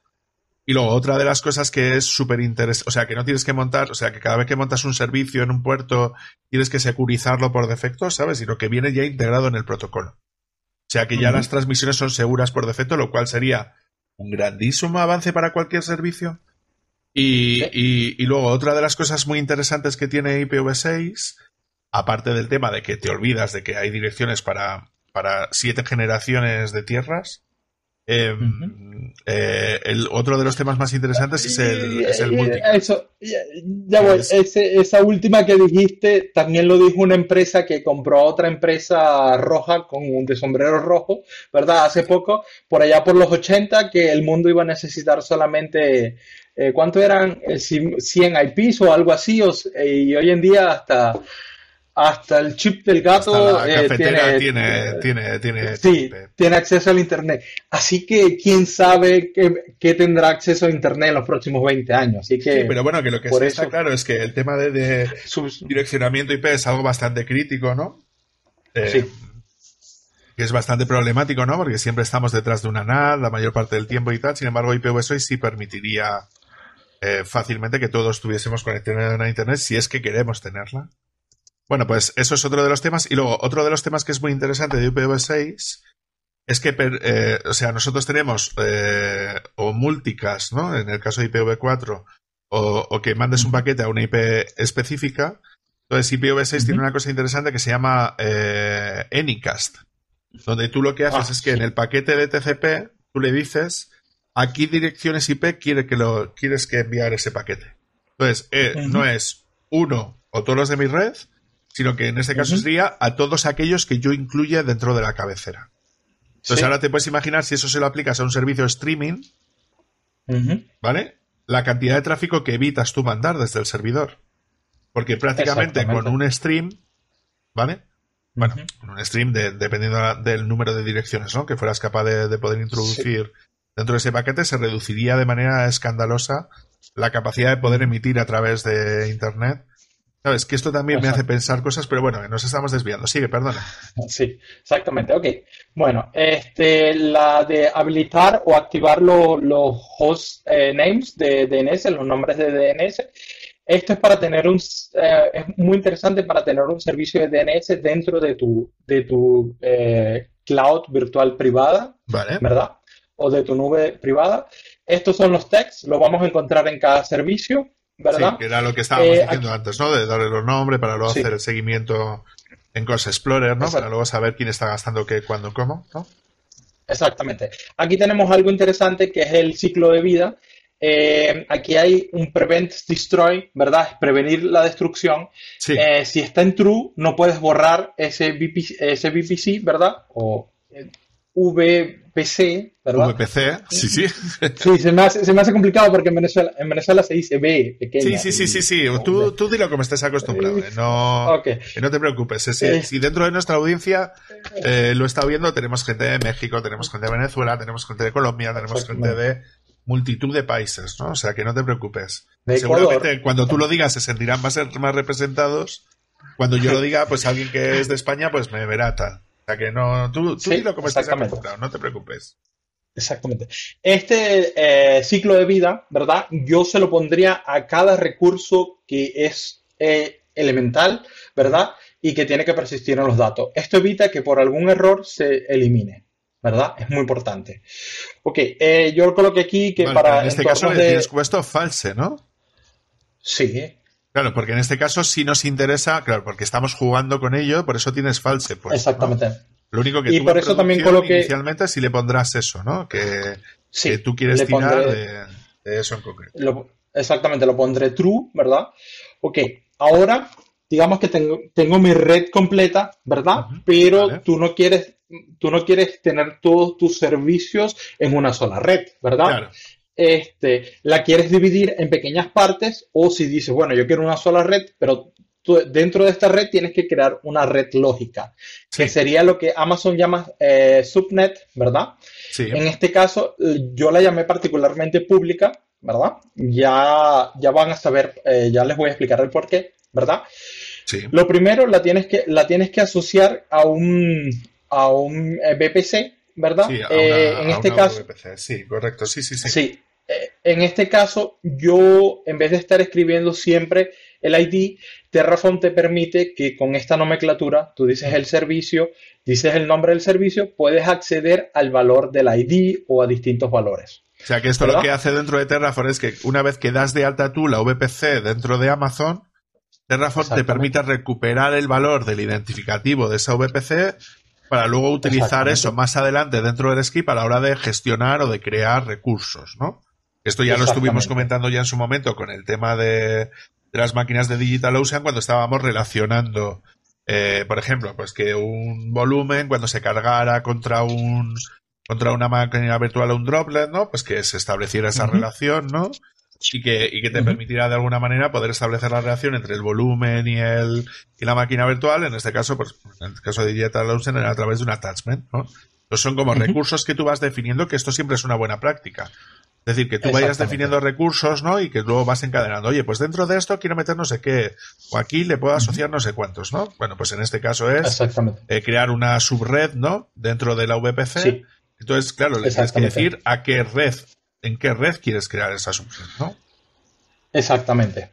Bueno, aquí tenemos un contador, ¿verdad? Este es un contador un poco interesante. Este contador, ¿verdad? Se basa en este archivo de data. En este archivo de data, con data en Terraform puedes preguntar alguna información, ¿verdad? Sí. O puedes recuperar una información. Es como hacer un request, un get request de alguna información, por llamarlo así, ¿verdad? En este Sí, en este caso yo digo, ok, eh, dame primero la región, ¿verdad? Y data, dame las zonas que están marcadas como disponibles dentro de la región. Esto tiene un poquito de truco. en su momento con el tema de que la región es el data center y las zonas son las zonas disponibles dentro de ese data center, ¿no? Sí.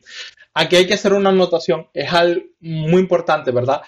digamos que pasa algo y en Irlanda eh, Amazon pierde dos centros de datos, ¿verdad? Y en ese momento yo hago un Terraform Apply. En ese momento, como yo estoy tomando data en vivo, ¿verdad? Sí. Eh, este contador, en vez de ser 3, que es el, estado ahora, va a ser 1 y puede que me borre dos en, networks. Eh, consejo, si cuando hacen el Terraform Apply, ¿verdad? Ven que él quiere borrar una subnet eh, una subnet, ¿verdad? Porque este, el, contador bajó, esperen y verifiquen si la, digamos que la zona en la región que ustedes utilizan está disponible. Muy importante esto. esto si no te estarías cargando la subred, ¿no? Y te estarías cargando todas las comunicaciones, ¿no? Entre, entre todas las máquinas que están perteneciendo a esa subred, ¿no? Exactamente. Eh, aunque Terraform tiene un seguro para esto, si tienes una máquina corriendo en la subred, ¿verdad? Te va a decir error, no puedo borrar porque la subred tiene, tiene algo que la está utilizando. Es como un seguro, pero solamente por si da error y para no matarse la vida haciendo debug. Bueno, ahora tenemos que definir el rango IP, ¿verdad? Que queremos utilizar. Se eh, define aquí, ¿verdad? Esto aquí es una función que me parece muy interesante de, Terraform. Él agarra mi rango de IP, ¿verdad? Sí, de lo que, hemos definido antes, ¿no? El rango de 10.000 barra 20, ¿no? Exactamente. De este acá, ¿verdad? Este, y me dice, ok, a ese 20 le agrego 4, 4 bits, ¿verdad? 20 más 4 llegó a 24, ¿verdad? Y empiezo a partir de la red 0. O sea, empezaría en la 10.000. Sí, sí, sí. Y entonces el último número sería el que sería variable, ¿no? Es decir, estás transformando una red de clase B en una red de clase, en una subred de clase C, ¿no? En tres redes, en tres redes de clase sub, eh, de clase C. Eso es, correcto. ¿Verdad? Aquí le digo. Una, aquí lo que una por zona, que para eso has colocado el valor del count, ¿no? Para que te cree sí, uno, exactamente. uno por cada, por cada zona disponible, ¿no? Exactamente. Estas dos líneas aquí son para que crear una red, eh, una red de slash 24, ¿verdad? La clase C en cada una de las zonas dentro de la vale, Eso es, eso es importante. ¿Por qué es importante esto de crear una subred en cada zona? Em, es importante por el sencillo hecho que si no tienes la red no puedes crear una, máquina, una instancia S2, ¿verdad? En esta zona. Necesitas la red. Sencillamente el hecho. Y por más, eh, si tienes problemas en, o Amazon tiene problemas en una zona, ¿verdad? Y necesitas hacer el despliegue en otra zona rápido, ¿verdad? Ya con esto tienes todo preparado. Eh, yo lo aprendí, eh, yo lo aprendí como buenas prácticas. Que se dice. sí. Eso sí, siempre suelo aprender así, ¿verdad? En este caso, yo lo aprendí por la parte de, por la parte de, buenas prácticas, ¿verdad? Que tú hagas toda tu preparación y se hace, no cuesta nada, no te cuesta ni un centavo más. Vale, perfecto. Es lo importante. Seguimos entonces. Aquí tenemos eh, que si en esta le puedes dar, decir a la red cada vez que se inicie algún servicio en esta zona, que si le quieres dar una IP pública. Esto es muy interesante si tú quieres acceder a tu máquina, ¿verdad? Pero, ¿qué pasa con esto? Esta IP pública que está aquí eh, viene de un servidor eh, DHCP, ¿verdad? Este, y cuando reinicies tu máquina, ¿verdad? Vas a perder la IP. Entonces, por eso, es problemático. Em, yo no lo utilizo. Esto, es muy importante que seamos conscientes. Es decir, hasta que tú no colocas lo que se llama en una AWS una Elastic IP. Ya, ya vamos a eso. Eh, la dirección IP de la máquina se le asigna cuando arranca. Pero cuando tú reinicias esa máquina, imaginaos que tenemos que reiniciarla por el motivo X que sea y, la, tenemos que, y la tenemos que reiniciar, eh, en ese caso concreto, esa IP va a ser refrescada, es decir, no va a ser la misma IP. Entonces, no podemos basarnos nunca accesos públicos desde fuera de la red, ¿vale? Eh, si utilizamos las, las IPs que nos asignaría eh, las IPs públicas a esa, esa máquina privada. Exactamente. Em, cambiando esta función, si, es, si se crean o la tendencia va a hacer máquinas desechables, ¿verdad? O a hacer servicios desechables, si nunca van a reiniciar la máquina porque tienen un proceso, una, una, una pipeline de despliegue, ¿verdad? Que te hace todo esto, lo puedes poner en true si no te importa el valor. Las Elastic IP es si quieres un poquito más de consistencia o si quieres algo más eh, duradero la palabra. Sí, y, aparte que hay un límite, ¿no? Es decir, que tú dentro de una determinada VPC y tal, hay un límite del, del, número de las Elastic IP que puedes llegar a definir, ¿no? Sí, eh, son en total eh, estándar, son siete IPs, ¿verdad? dentro de una eh, VPC. De una VPC. Y, pero las puedes cambiar en cualquier momento, puedes hacer un, un se llama change request, ¿verdad? a tus recursos una, pregunta de cambio y la puedes aumentar, pero siempre vas a tener un número limitado. Muy importante, eh, IP elástica que tengas y no la tengas asociada a una máquina, que esté corriendo la máquina, que esté en running, tienes que pagar por ella. Solamente para que sepan, ¿verdad? Y es importante borrarla. Vale, o sea que las ideas de IP, si están asociadas a una máquina concreta, te, te, te, van a cobrar por ello, pero si no están asignadas a una máquina, no, ¿no? No, no. Si no están asignadas a una máquina que corre, te cobran por ella. Si están ah, asignadas a una máquina, no te cobran, porque estás pagando la máquina. Estás pagando, la, sí, pero al menos estás pagando la máquina. vale. Pero claro, como es una reserva de dirección IP, ¿no? Si quieres reservar esa dirección IP, es por lo que te cobran, al igual que te cobrarían en cualquier proveedor de Internet por tener una IP estática, ¿no? Sería Exactamente. ejemplo, ¿no? Exactamente. Eh, aquí le dices, aquí le dices eh, en, cuál, en cuál zona, ¿verdad? Tienes que definir en qué zona. Aquí tomamos los elementos de data, ¿verdad? Y con el counter, aquí es por decir, por decir esto, esto es, esto es un loop dentro de un loop. Aquí él va, busca las zonas, son, eh, las zonas son tres, él crea tres veces la, red pública, ¿verdad? Y la va creando. Aquí, si lo vemos, yo hice el, el Terraform Apply, ¿verdad? Porque iba a tardar un poquito. Si vamos viendo acá, ¿verdad? Está cargando. Tenemos la red pública 0. Déjame darle. Sí, tienes la red pública 0, red pública 1 y red pública 2, ¿no? Que, Exactamente. Que, que, esto curiosamente es una de las cosas que más le cuesta hacer a Amazon, ¿no? Es decir, lo del tema de dar de alta a la VPC eh, es un proceso laborioso, ¿no? Sí, es lo que eh, tarda unos cuantos minutos, por eso también lo, tomé. Aquí eh, lo, hice anteriormente, ¿verdad? Aquí tenemos la red pública 0 que empieza en 10.00. Después tenemos la función continúa en la próxima red de clase, B, eh, clase C y así sigue. Y también tenemos una red privada, ¿verdad? Que la creé, la definición. Este, sí, sí, que es el que tienes justo, justo debajo, que funciona exactamente igual, ¿no? La única diferencia de que el número ¿no? que tienes a la subred, pues en vez de empezar en cero, en este caso empieza en tres, ¿no? Empieza en tres, porque son, exactamente, si aquí en vez de ser tres zonas, fuesen cuatro, ¿verdad? El counter index aquí tendría que empezar, empezaría yo en 4, entonces. Claro, correcto. Empieza 0, 1, 2, ¿verdad? Son las primeras tres. 3, 4, 5 son las segundas tres. Aquí eh, hay un depends on, ¿verdad? Es una dependencia de Terraform, ¿verdad? Es sencillamente para asegurarte que Terraform siga el orden que quieras y con esto lo metí. En realidad no se mete, no hay que hacerlo en la subred, se hacen para otras cosas, ¿verdad? Eh, Terraform eh, crea recursos a veces en paralelo.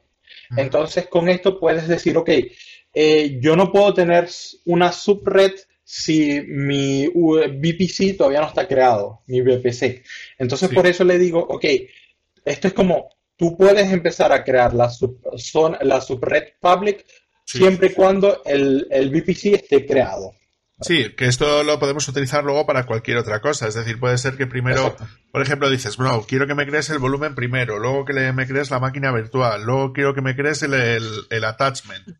Luego quiero que sobre eso me ejecutes tal y me crees el DNS con no sé qué, con la máquina. Es decir, es una manera también como de asegurarte, ¿no? De alguna manera, en qué pasos, ¿no? O, con, qué, eh, con, qué, condiciones, ¿no? Eh, tú necesitas en el script de Terraform que se ejecute eso con anterioridad. Eso, por ejemplo, en los ejemplos que hicimos de DigitalOcean no aparecía prácticamente por ningún lado porque él ya se encargaba de reordenar eso. Pero bueno, si quieres tener un control más específico de primero esto, luego esto, luego esto, pues bueno, es una manera de controlarlo, ¿no? Exactamente. Ok, en toda red de Internet, ¿verdad? Necesita un router o lo que se llama en inglés también un gateway o una puerta de salida, ¿verdad? En este caso, ¿verdad? Hay que crearlo también para mis rutas. Aquí creo el, gateway, ¿verdad? No sé por qué se llama en forma en VC, pero bueno, copy-paste error, ¿verdad? Le doy también la, la también le doy una VPC ID. Aquí cabe acotar que si no se tiene un, un, Internet Gateway, ¿verdad? Tus máquinas tendrán, es totalmente, eso tiende a confundir, ¿verdad? Este, tus máquinas tendrán una IP pública, pero ningún paquete pasará desde la red pública, desde el Internet, a tu máquina. Es algo que tú has construido un elemento que permita la interconexión de esa red con el mundo exterior, ¿no? Por decirlo de alguna manera. Exactamente. Es el puente de entrada o la puerta de entrada o de salida, ¿verdad? Al Internet. Esto también es crítico, ¿verdad? Yo también personalmente le pongo Prevent Destroy True, ¿verdad? Vale. Y eh, la dependencia del VPC. Ok, ahora tenemos tenemos o sea que ahora tenemos, definido la VPC, hemos definido los subrangos de red que vamos a utilizar, las subnets. Hemos definido lo que es el gateway para hacer las entradas y salidas de esa red, ¿no? Y ahora, ¿cuál sería el siguiente paso? El siguiente paso tenemos que asociar el Internet Gateway o las rutas al Internet a nuestra red. Por eso creamos una tabla de rutas, ¿verdad? Que se llama en este caso pública, ¿verdad? Este, por por default, la red pública, ¿verdad? Eh, o por default, las redes dentro del VPC pueden comunicarse entre ellas, ¿verdad? Tienen la ruta, la ruta. Eh, no, es que puedan, sino que ya tienen las rutas por eh, estándar, ¿verdad? Aquí lo que le digo es la ruta a todas las IPs, en este caso es la, todas las IP B6, ¿verdad? Y en este caso todas las IPs B4, ¿verdad? que utilicen el, utilicen el Internet el gateway, que hemos definido con anterioridad, ¿no? Exactamente. Tenemos las rutas, tenemos el gateway, tenemos la tabla de rutas con sus rutas, ¿verdad? que son estas. Ahora hay que asociar las redes con la tabla de ruta. Es decir, ahora voy lo que se crea una ruta table association, que la llamo pública. Vale. Aquí el contador, la función de contador, ¿verdad? Le doy, cargo la ID de la tabla de ruta ¿verdad? Y aquí le hago un loop para cada una de mis redes. Sí, para que te coja cada una de las subredes que tú has creado, que serían las públicas y las privadas en este caso, ¿no? Eh, las privadas no tienen ruta al, exterior porque la red privada es para el EF, EFS, es EFS, Elastic File System, ¿verdad? Que es para el, el, disco NFS. Vale, o sea que en este caso le estás asignando solamente las públicas, ¿no? Exactamente. Aquí podemos ver la asociación, aquí se pueden ver las rutas, ¿verdad? Todo lo que va a la 10.000/20 va local, ¿verdad? Eso es lo que decía anteriormente. Y aquí están mis rutas en el Internet que van a través del gateway. Vale, cojonudo. Perfecto. O sea que con esto ya tendríamos creado lo que sería la parte de la red, ¿no? A la hora de manejar esa información, ¿no? Por decirlo de alguna manera. Exactamente. Bueno, entonces vamos a seguir. Vale, entonces ya hemos creado la VPC, ya le hemos asignado todas las cosas que nosotros necesitamos y tal. Ahora lo que necesitamos es crear lo que serían los security group, ¿no? ¿Qué es un security group? Un security group, ¿verdad? Lo podemos definir casi, no es lo mismo, es un grupo de seguridad, ¿verdad? Pero es como una regla de un cortafuegos que te permite que te conectes con el Internet o que te permita que el Internet se conecte a tu puerto 80 o a tu puerto 443 o el 22 para las distintas, tu puerto web o tu puerto SSH. O sea que podríamos eh, decir que son como las reglas del firewall que nosotros queremos aplicar para entrar a esa VPC a las máquinas que nosotros queramos decir sí. ¿no? El, aquí hay una acotación, el grupo de seguridad o security group, ¿verdad? No, es, no se aplica a la red, ¿verdad? Sino se aplica a la máquina. Correcto. Pero no la configuras en el sistema operativo, sino esto es parte de la API de Amazon. Vale, o sea que por un lado tienes lo que es la red, por el otro lado tienes las, las reglas, ¿no? Y luego cuando tú creas la máquina, le tienes que decir, esta máquina pertenece a esta red y le quiero aplicar estas reglas de seguridad, ¿no? Exactamente. Vale, perfecto. Bueno. Vale, pues ¿cómo se crean eh, estas reglas? Bueno, esto es Security em, Group y luego las reglas, perdona. Sí. Eh, primero una, una acotación. Eh, Terraform tiene esta ABS Default Security Group, ¿verdad? Que es la, esta regla ya viene hecha o se crea al momento de crear el VPC, ¿verdad? El VPC. Este, y, esto y con esta definición lo único que hace es importarla, ¿verdad? Tal vez en, un futuro eh, vas creciendo, ¿verdad? Y no quieres que todas tus máquinas se conecten a todas las IPs del mundo, sino le das un rango de IP definido. Esto puede ser interesante si quieres aumentar la seguridad de tu Linux y cosas así, ¿verdad? Vale, sí, para gestionar eh, las máquinas o las redes, ¿no? Exactamente. Bueno, Ahora, ¿cómo se crea? Primero tienes que crear un grupo de seguridad, ¿verdad? Darle un nombre, eh, darle un nombre. Yo le puse una descripción, siempre, siempre ayuda, ¿verdad? Y asociarlo a un VPC. Eso es todo. Luego tienes que crear la, ruta, eh, la regla, perdón. Este, tienes el nombre de la regla, eh, se crea con este módulo, ¿verdad? defines cuál es el tipo, si es de ingreso o de egreso, ¿verdad? Como aquí aquí con el protocolo menos uno y port 0 a 0, con esto de, eh, perdón, disculpa, eh, egres, aquí con el port 0, ¿verdad? Y el protocolo menos uno, decimos que todo, ¿verdad? Todo puerto en todo protocolo, TCP, UDP, ICMP, ¿verdad? Está permitido hacia afuera, egres, egres, ¿verdad? Bueno, aquí definimos que es para el ingres, ¿verdad? Damos para los paquetes que van a entrar dentro, ¿no? Es decir, desde Internet hasta nuestra red. Exactamente. Aquí tienes que definir, si defines de from port to port, ¿verdad? Y utilizas el mismo número solo para un puerto. Por ejemplo, si quieres el 80 y el 81, porque lo utilizas, ¿verdad? Pudieras poner del 80 al 81. El tipo de protocolo, ¿verdad? Eh, TCP para, para lo que sería web, ¿verdad? Aquí puedes limitar desde qué IPs quieres tomar, ¿verdad? Eh, quieres aceptar, ¿verdad? Y aquí de las IP, eh, IPv6, ¿verdad? Y aquí asocias, aquí le dices a Terraform, ok, este, esta regla va en el eh, security group con el nombre servidor web, ah, ¿verdad? vale. Le das una descripción, aquí tenemos lógicamente la dependencia, ¿verdad? Sí, que se Sin supone security que no group no puede crear la, regla hasta que no cree el security group, ¿no? Exactamente.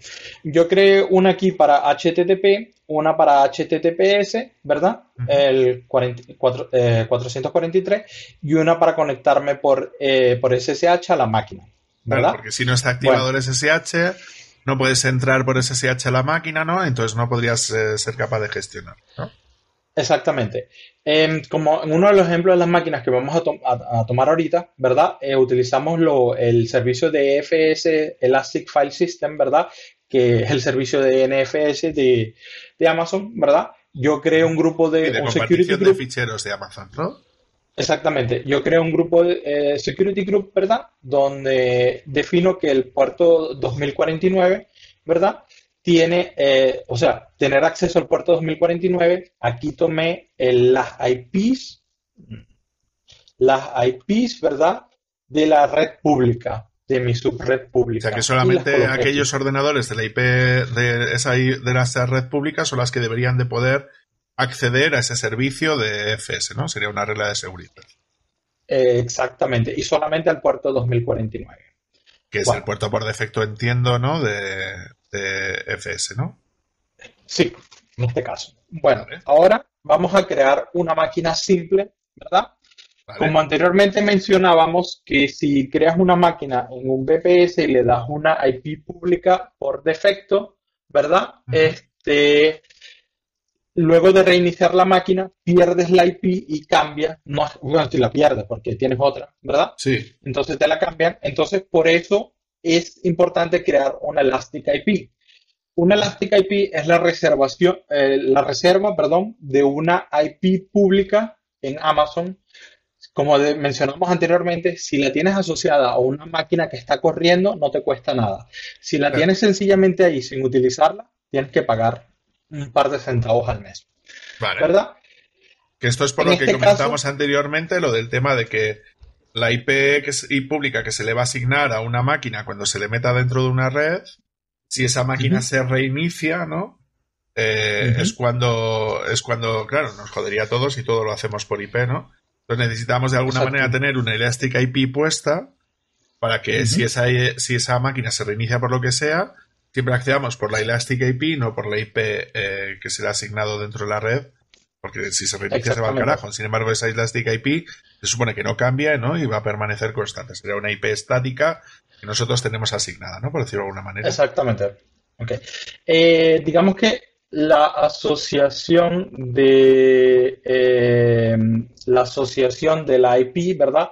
Corre, tienes dos formas de hacerla. Una por VPC, ¿verdad? Que significa cualquier máquina que se inicie dentro de ese VPC a la cual ella pertenece, ¿verdad? Se puede asociar o la puedes asociar a una instancia. Es decir, esa IP es únicamente para esa instancia. Eh, yo lo haría siempre por VPC, ¿verdad? Si no lo pones, siempre este es el estándar porque así puedes mover, si, por ejemplo, si botas tu instancia y creas otra, ¿verdad? Este, puedes utilizar la misma IP. Vale, o sea que una Elastic IP se puede asociar a, un, una VPC o a una instancia. Si tú lo haces, si lo asocias a una instancia, solamente será asignada esa instancia.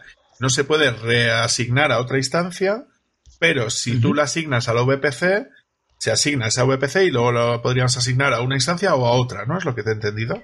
Exactamente. Vale. Ok, eh, esto sería la parte de crear la eh, IP elástica, ¿verdad? Ya con eso la tenemos lista. Aquí también le, diría Prevent Destroy True, ¿verdad? Eh, porque es importante. Normalmente.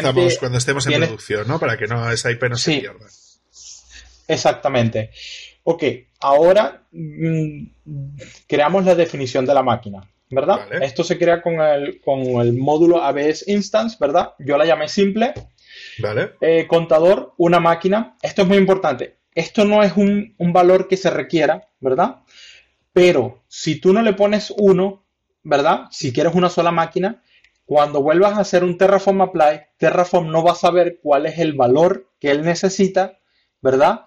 Y te va a volver a recrear la máquina. Así tú quieras, eh, yo aconsejaría siempre colocarlo, así quieras uno, uno solo, ¿verdad?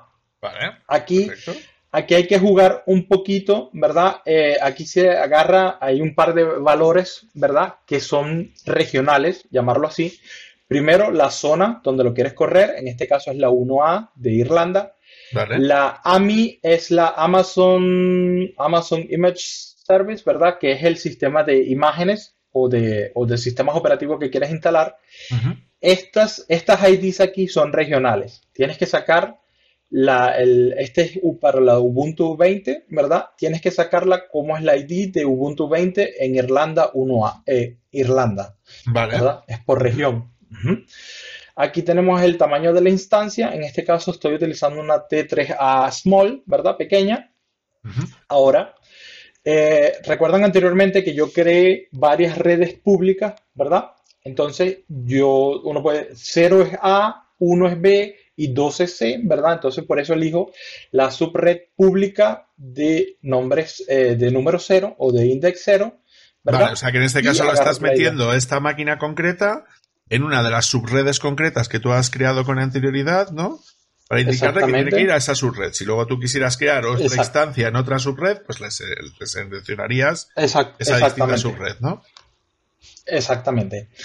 Y luego tengo aquí, eh, eh, ok, eh, aquí tengo en la parte de los security groups que aclarábamos anteriormente. Esto es una función de concadenar arrays, ¿verdad? En Terraform. Aquí le digo, tú tienes el security group, ¿verdad? Que se llama servidor web que permitía la conexión desde el Internet al puerto 80, 443 y 22.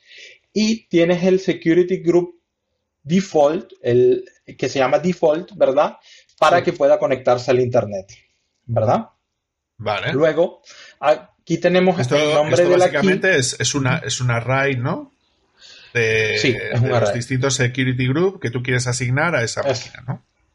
Exactamente. Aquí tenemos un, aquí tenemos el nombre eh, o el ID de la, de la, eh, de la llave SSH, ¿verdad? Esa se crea en Amazon, eh, se crea relativamente fácil, ¿verdad?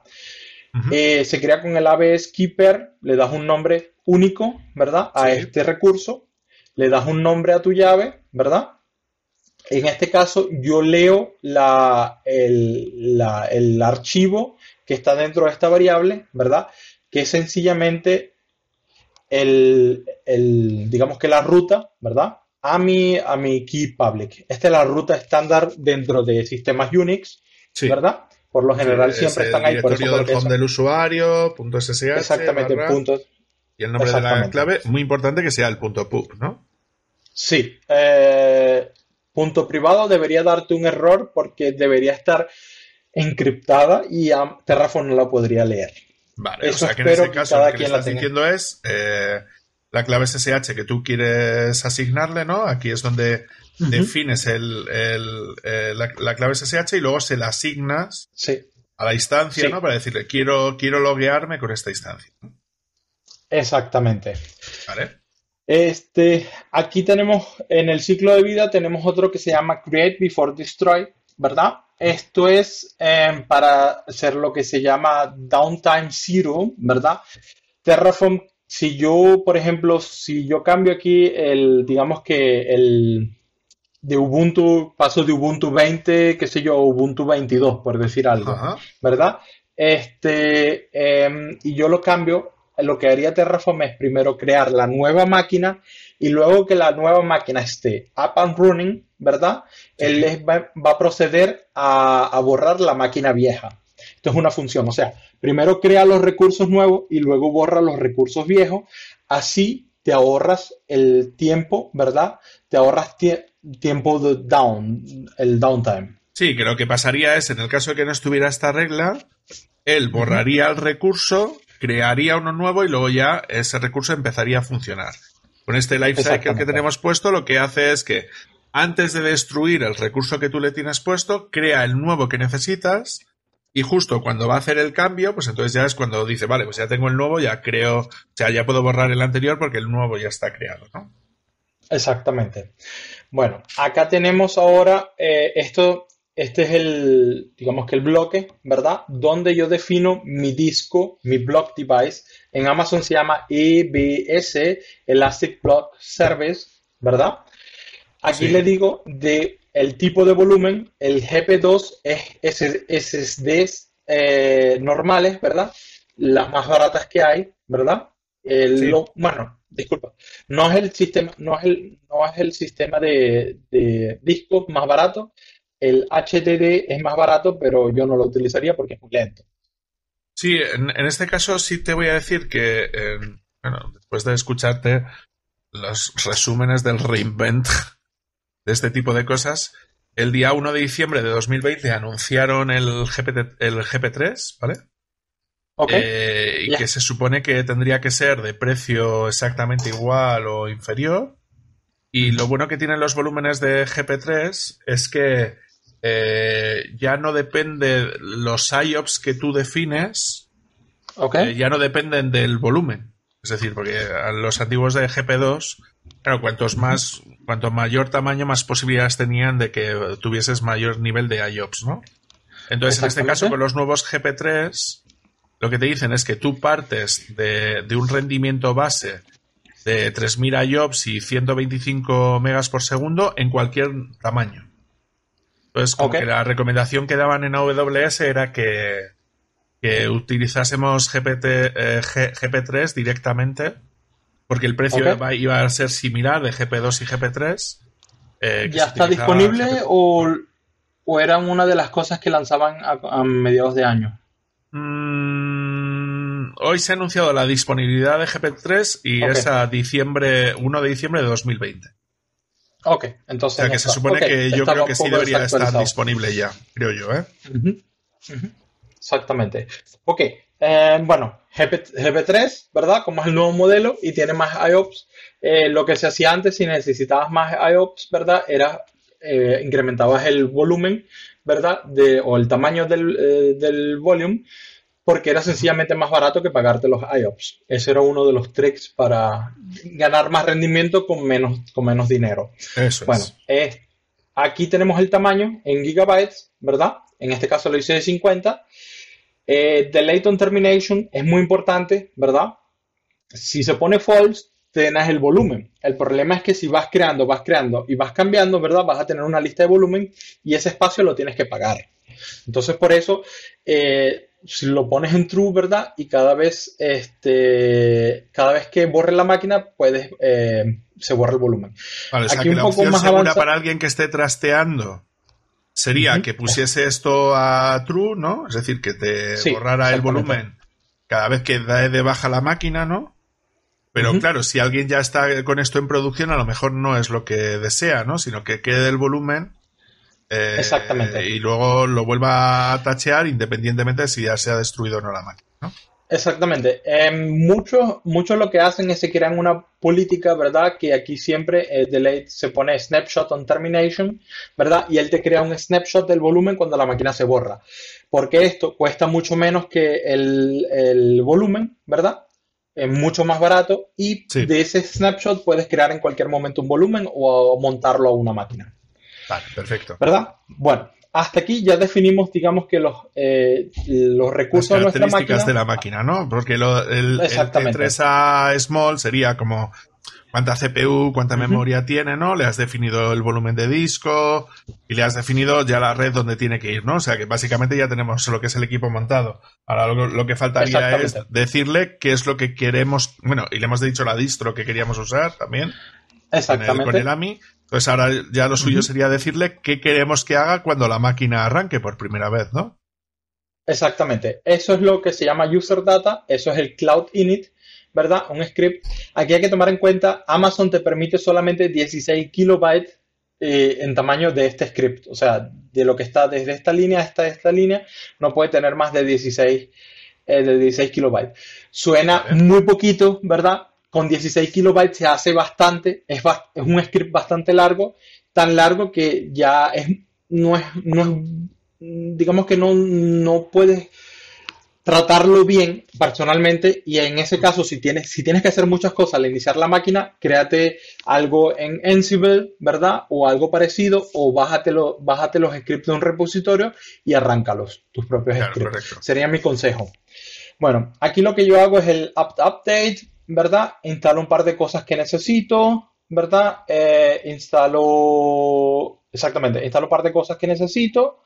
Em, aquí luego Lo que me estás instalando es Docker, ¿no? Es decir, estás instalando las dependencias de Docker, estás ejecutando, estás metiendo el repositorio de Docker, estás haciendo el update y el upgrade, ¿no? Y luego le estás diciendo que te instale el Docker C, ¿no?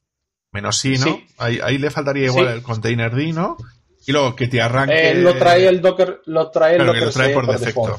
Claro. Sí. Luego te, te coloca el estatus, ¿no? Eh, te, te muestra el estatus de Docker.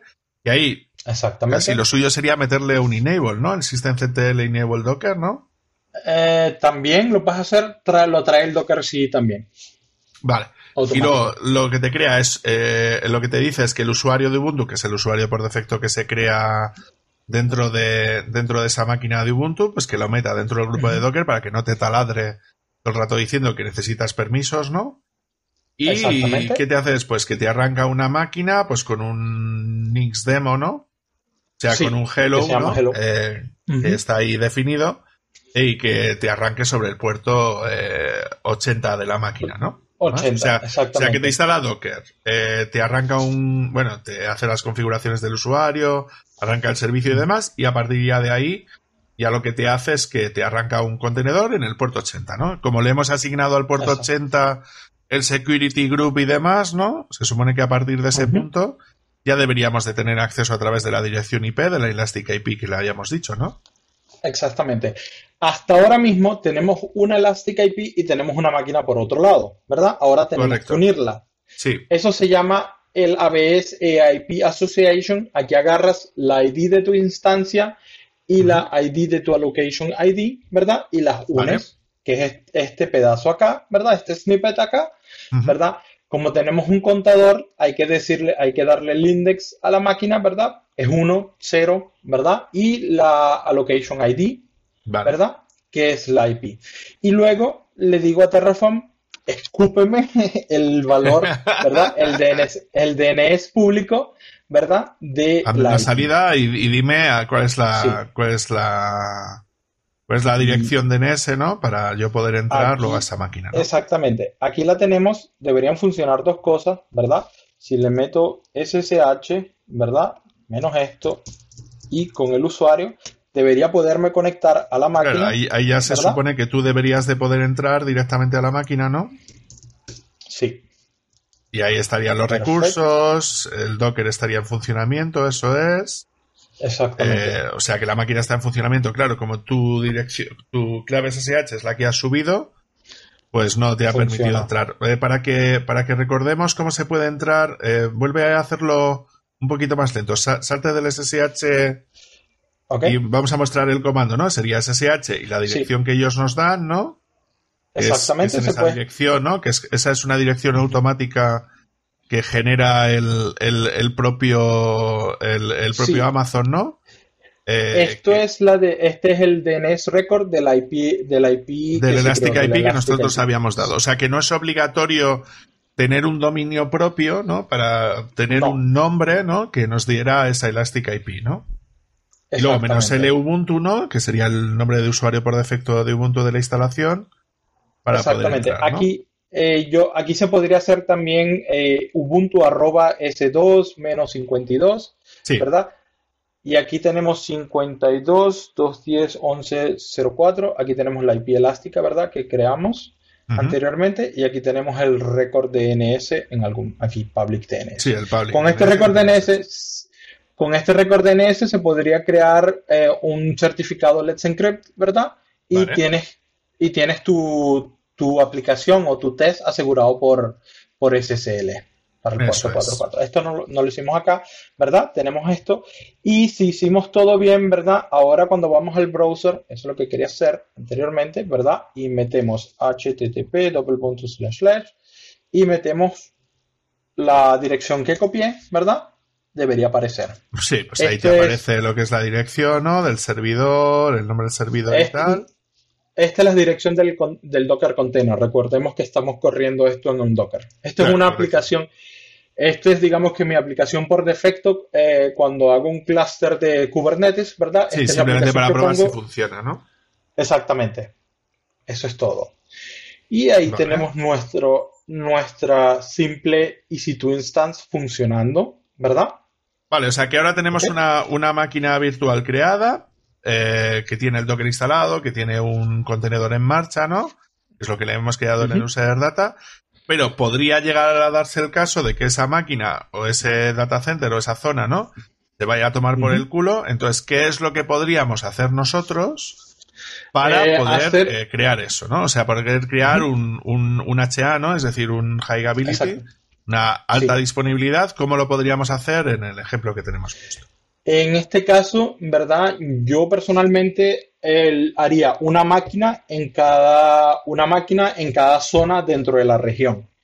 Eh, lo que cambia que, aquí. Que tenga el mismo contenido, la misma imagen, el mismo todo, ¿no? Pero que simplemente esté desplegado en tres sitios a la vez, ¿no?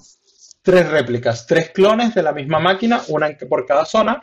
Lo que hice sencillamente fue meterle aquí la función del contador, ¿verdad? Aquí le digo a mi, a mi ABS eh, Elastic IP, ¿verdad? Créame tres, una en cada zona, ¿verdad? Una, una por zona, ¿verdad? Eh, perdón, créame tres IPs. Las Elastic IP no están, eh, son por región, no por zona. Hay que diferenciar. Disculpen. O sea, las Elastic IP son por región, no por zona, ¿no? Por región, no por una Elastic IP puede pertenecer a cualquiera de las zonas que pertenecen a esa región, ¿no? Exactamente. Tu, tu, digamos que tu punto final pudiera ser, pudiera estar en la zona A, B o C. como quieras. ¿Ok? Bueno, y a la parte de instancia, a esta vez la llamé múltiple, le doy un contador, ¿verdad? Creo, eh, creo el contador a, través de la, de la data de cuántas zonas hay en la región. Vale, que normalmente suele ser tres, ¿no? Que es lo que solemos hacer habitualmente, ¿no? Y le hago un loop, ¿verdad? que para cada máquina, una máquina por zona. Esto lo hago para, esto dice por cada elemento de Data Ability Zones, ¿verdad? Eh, me lo cree, ¿verdad? Con todo lo mismo. Aquí cambia, aquí le tengo que dar, lógicamente, quiero una máquina por zona. Claro, para, cada subred, ¿no? Cada máquina en cada subred, ¿no? Que es el, es el, es el índice que le estás pasando a ese public, ¿no? En vez de decirle public cero, que era lo que le decíamos antes, ¿no? Ahí lo que le decimos es que a través de ese count index que hemos definido más arriba con el availability zone, pues que vaya haciendo y que vaya metiendo cada una en una subred, ¿no? Exactamente. Em, aquí luego, ¿verdad? Todo lo demás queda igual. Tomé el mismo ejemplo, ¿verdad? Creo el Docker container, ¿verdad? Este, le hago los tags. Aquí hay un, eh, le digo a los tags de la máquina S2 múltiple en el nombre de la zona. Sí, para que te diga en qué zona está, ¿no? Exactamente. ya, lo, ya lo vamos a ver. Este, ahora tengo, hay que, tenemos tres IPs de este lado y tengo tres máquinas. Hay que asociarlas, ¿verdad? Aquí también hago lo mismo, le digo, le paso el contador. index, ¿no? Exactamente. Y eh, aquí le tengo que dar, lógicamente, siempre el, index a todo, ¿verdad? Para que él sepa. Y le digo al output, ok, ahora créame un array con todos los public DNS de mi máquina. Lo veremos por acá, ¿verdad? Lo tenemos aquí. Aquí tenemos tres IP, eh, tres DNS distintos, ¿verdad? Si quieren. Serían los tres DNS distintos para cada, para cada máquina, ¿no? Es decir, para cada máquina cada región, ¿no? Exactamente, ¿verdad? Eh, aquí en la parte derecha se tiene que, el server name cambia un poquito, ¿verdad? ¿Se dan cuenta? porque la IP siempre es la misma porque es la IP default de Docker. Ahí no configuré mucho, ¿verdad? Este, y vamos a hacer la segunda prueba. El tercero espero que me lo crean así. Le meto siempre el protocolo porque eh, Chrome tiende a hacer el redireccionamiento. Sí, por, HTTPS. Sí. Este, aquí le metí el, el nombre del servidor también cambió, ¿verdad? Vale. Y si ahora veamos a Amazon, ¿verdad? A la parte de EC2 o S2, ¿verdad? Veremos que tenemos cinco máquinas corriendo, ¿verdad? Tenemos una EC2 múltiple en la EU eh, West 1A, ¿verdad? Tenemos la simple, ¿verdad? Que era el primero. que hemos dado de en el 1A. ¿no? Exactamente. Esta la vamos a aclarar ahorita. La múltiple en, en la 1B y la múltiple en la 1C. Vale. Si elegimos la máquina y nos vamos a la parte de networking, ¿verdad? Esta está en las, en la, tiene una IP de la 10.1, ¿verdad? Sí, de la 10.01. Sí, y esta tendría en la 10.00. Y la tercera debería tener una en, la 10.02, ¿no? Exactamente. Ahí vemos. Con esto lo que hicimos es clonamos nuestras máquinas, ¿verdad? En una cada una de las zonas. Eh, un poco más avanzado, no lo vamos a explicar aquí, lo podemos explicar en otro episodio, pero si le ponemos un, balanceador de carga. Es, que me lo has quitado de la boca. Es, claro, porque ahora tienes cada máquina en una, en una zona, ¿no? Entonces lo siguiente sería crear el load balancer diciéndole que te balancee la carga entre esas tres máquinas que tú has dicho y ya tienes un sistema HA con, un, con la posibilidad de poder colgar cualquier contenido que a ti te apetezca de una manera eh, total y absolutamente con un nivel de, de, disponibilidad de la hostia. ¿no? Exactamente. Esto, está, esto funciona perfectamente si las máquinas entre sí no tienen que eh, copiar directorios. Por ejemplo, si, tienes un Word... estás desplegando un contenedor que ya tiene directamente, vamos a ponernos en el caso de que fuera una aplicación de frontend, ¿no?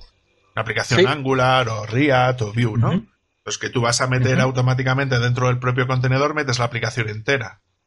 ¿no? Entonces, realmente no tienes que compartir ninguna información entre ninguno de ellos, no tienes que crear ningún volumen, porque toda la información va dentro de la imagen y tú la despliegas automáticamente desde ahí y así ya, Exactamente. No, ya no tienes ningún tipo de problema, ¿no?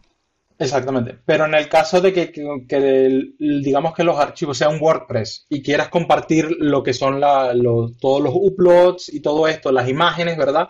Ya tienes que inventar, tener una solución, ¿verdad? Para compartir todo esto.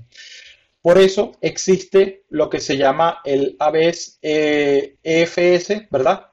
Que, como dije anteriormente, no es más... File System, ¿no? Que sería Exactamente. Lo, comparable en el mundo Unix con un NFS, lo comparable en el mundo de Windows con un Samba, ¿no? Con un SMB. Sí, exactamente.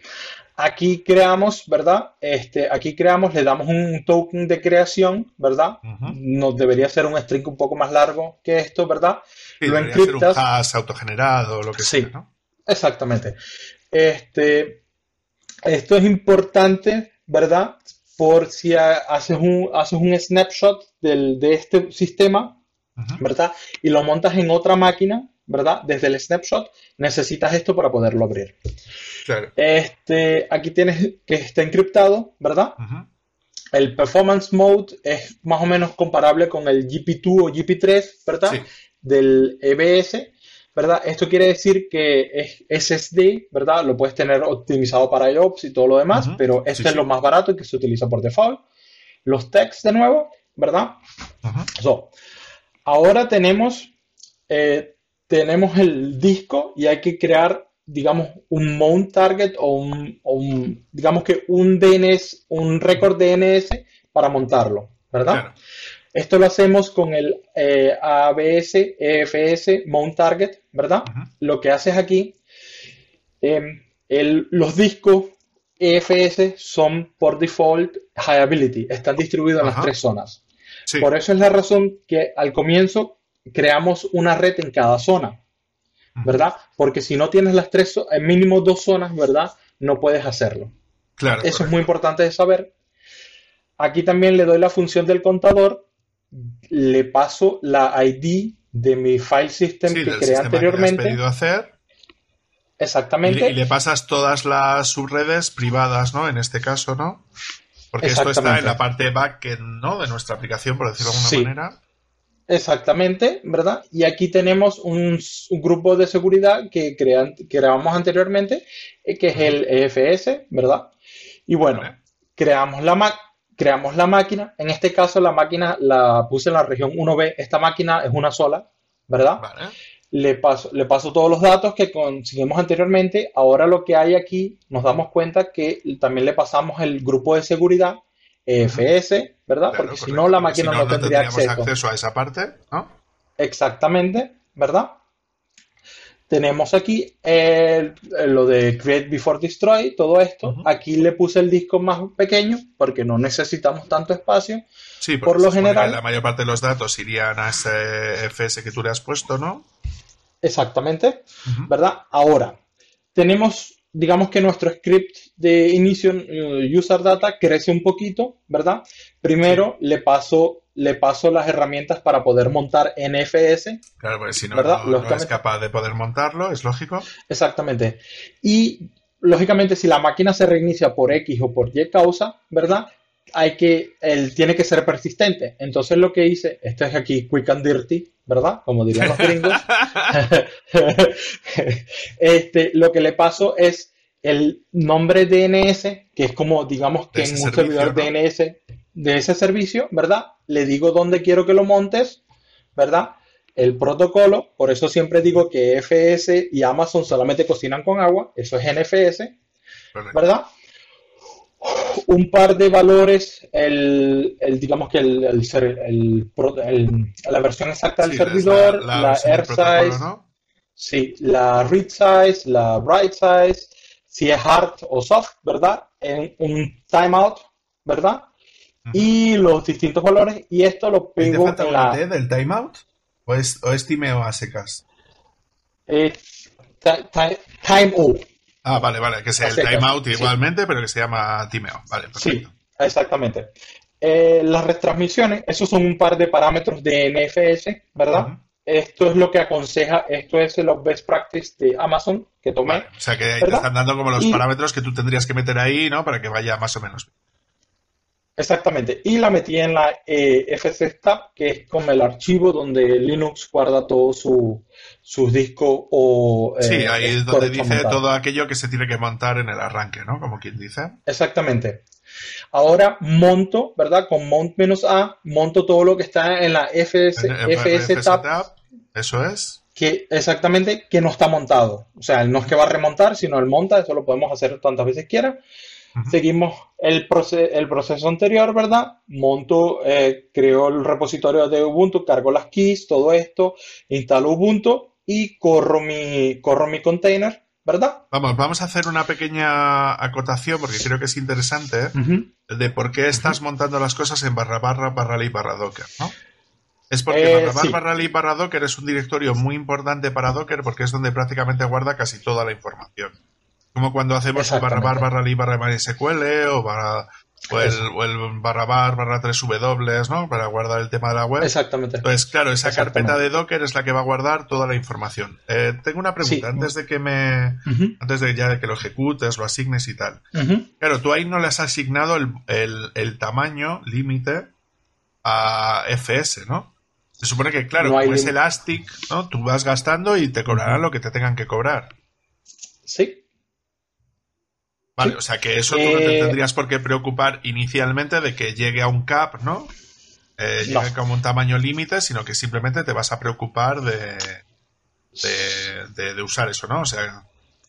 exactamente. El Elastic File System no lleva tamaño, ¿verdad? Tú tienes tu servidor, eh, tu servidor NFS ahí funcionando, bueno, de Amazon, ¿verdad? Y tú vas utilizando lo que ellos tienen en capacidad. Ya vamos a ver, él sí tiene una capacidad máxima, ya la vamos a ver, ¿verdad? Bueno, luego aquí hago la asociación de la, de la IP elástica, ¿verdad? Con mi máquina y le digo a, a Terraform, dame por favor el DNS. Ahora vamos aquí, ¿verdad? Como lo hicimos anteriormente, SSH, el nombre de la máquina, exactamente, menos el Ubuntu, ¿verdad? Es la primera vez que me estoy autentificando en la máquina, por eso me pregunta si acepto esta máquina, ¿verdad? Y si todo funciona bien, ¿verdad? Estamos en la máquina. Ahora, ¿verdad? Si hacemos un Docker, PS. mi container está corriendo, ¿verdad? Y si hago un df-h, tengo que en algún lado está mi... Eh, oh, no funcionó. Ah, error. Ok. Este, este, no sé si no lo puedo ver porque... No, no funcionó. Intenta hacer un más menos a, ver qué te hace. Sí. Security Group. ¿Mm? ¿Funcionó? Ah, sí, funcionó. El mount menos A no agarró. Bueno, pues si quieres modificar el script para que colocar el dependent en el, en el script, en la, en la, parte de la instancia, le metes el dependent del FS y ya está, ¿no? AWS FS tiene que depender de este y AWS FS uh, File System Persistent Mount Target. Ya vamos a hacer el redeployment de la máquina, ¿verdad? Sí, si vemos acá y el deploy y así lo comprobamos. Si vemos, si vemos acá, ¿verdad? Lo que decíamos del tamaño, aquí tenemos 8.0e. Exabytes. Flipas, ¿eh? o sea, trata de Es la primera vez que veo una E en un mount, tío. Es acojonante.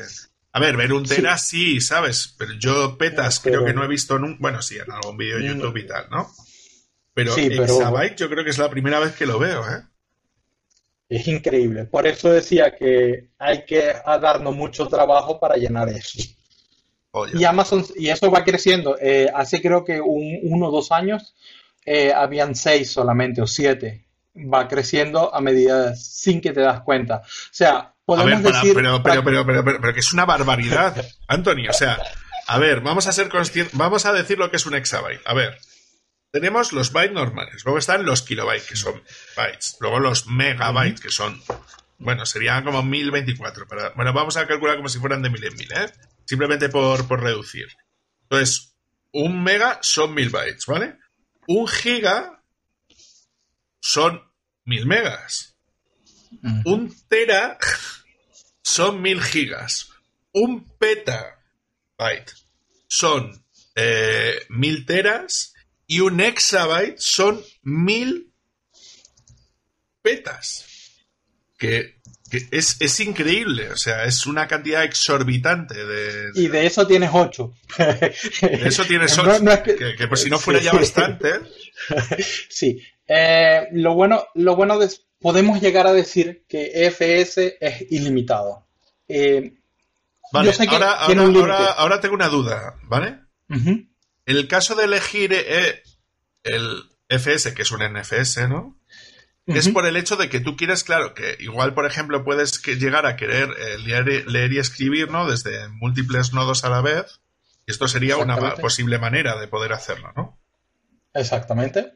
Vale, pero no es obligatorio hacerlo así. O sea, tú podrías, por ejemplo, crear un dispositivo de bloques, por ejemplo, asociarlo a, ese, a esa máquina y que luego pues te lo formate y te lo monte, por ejemplo, ¿no? Sí, este, el FS es multi-device, ¿verdad? Multi-write and read, ¿verdad? Lo puedes montar en, varias máquinas al mismo tiempo. El, dispositivo de bloque, ¿verdad? Persistente es solo para una máquina. Es lo que se conoce en Kubernetes con eh, eh read, read many, read, write many, um, read, write ones. Vale. Este, Tengo una noticia. Pero es una pasada. Que luego ya comentaremos en su momento cuando demos la herramienta, ¿vale? ¿Sabes lo que he visto anoche? ¿Qué? Que la última versión de Longhorn soporta uh. Red Bright Menu. ¡Wow! ¡Aleluya! De manera experimental, que lo que viene a hacer es exactamente lo mismo que acabas de hacer tú. Es decir, que tú, por ejemplo, cuando creas un. Cuando creas un volumen, normalmente, claro, la, creación normalmente es un RAID Bright Ones, ¿no? Es decir, solamente se asigna un contenedor. Pero en la versión 1.1 de Longhorn han metido el soporte experimental para que cuando tú defines un volumen y le dices que es un read write many, él automáticamente te arranca un servidor en FS4 para luego poder montarlo donde tú quieras. Ok. Es em, acojonante, lo vi anoche. Eh, que esto ya, lo comentaremos en las noticias, pero bueno, queda aquí con, eh, muchas más cosas, ¿eh? mucho más interesantes. Exactamente. Con este EFS, eh, cuando utilizas AKS, EKS, eh, perdón, este, tienes read write many y no es más que esto. Y tienes también 8 exabytes, ¿verdad? Para que utilices en tu clúster de Kubernetes y lo llenes. Eh, hay que contar algo, es muy caro. Es demasiado caro. ¿FS es muy caro? Sí, Em, en comparación al uso de datos de volúmenes, ¿no? Eh, me imagino. Sí, en comparación a EBS. Es muy caro y calcula más o menos que te gastas por 500 pavos por terabyte. Más o menos, cálculo. Ya, es una cantidad razonable, ¿eh? Entonces, por eso... 500 pavos por terabyte. Claro, eso en comparación a un disco EBS, mucha diferencia de dinero, ¿no? Sí. Em, solamente es, claro, es para un uso específico, ¿verdad? Y no es que vas a colocar todos tus backups ahí.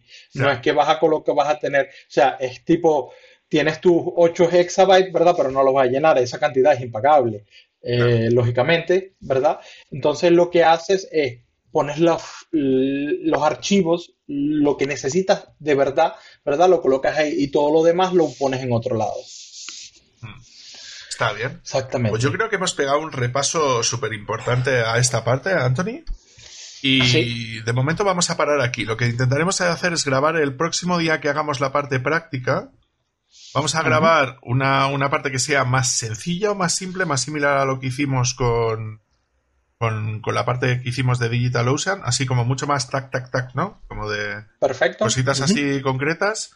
Os dejaremos estos ejemplos en el repositorio, os lo colocaremos en las, las notas del episodio y en las notas de la descripción de, de, YouTube para que le echéis un vistacillo.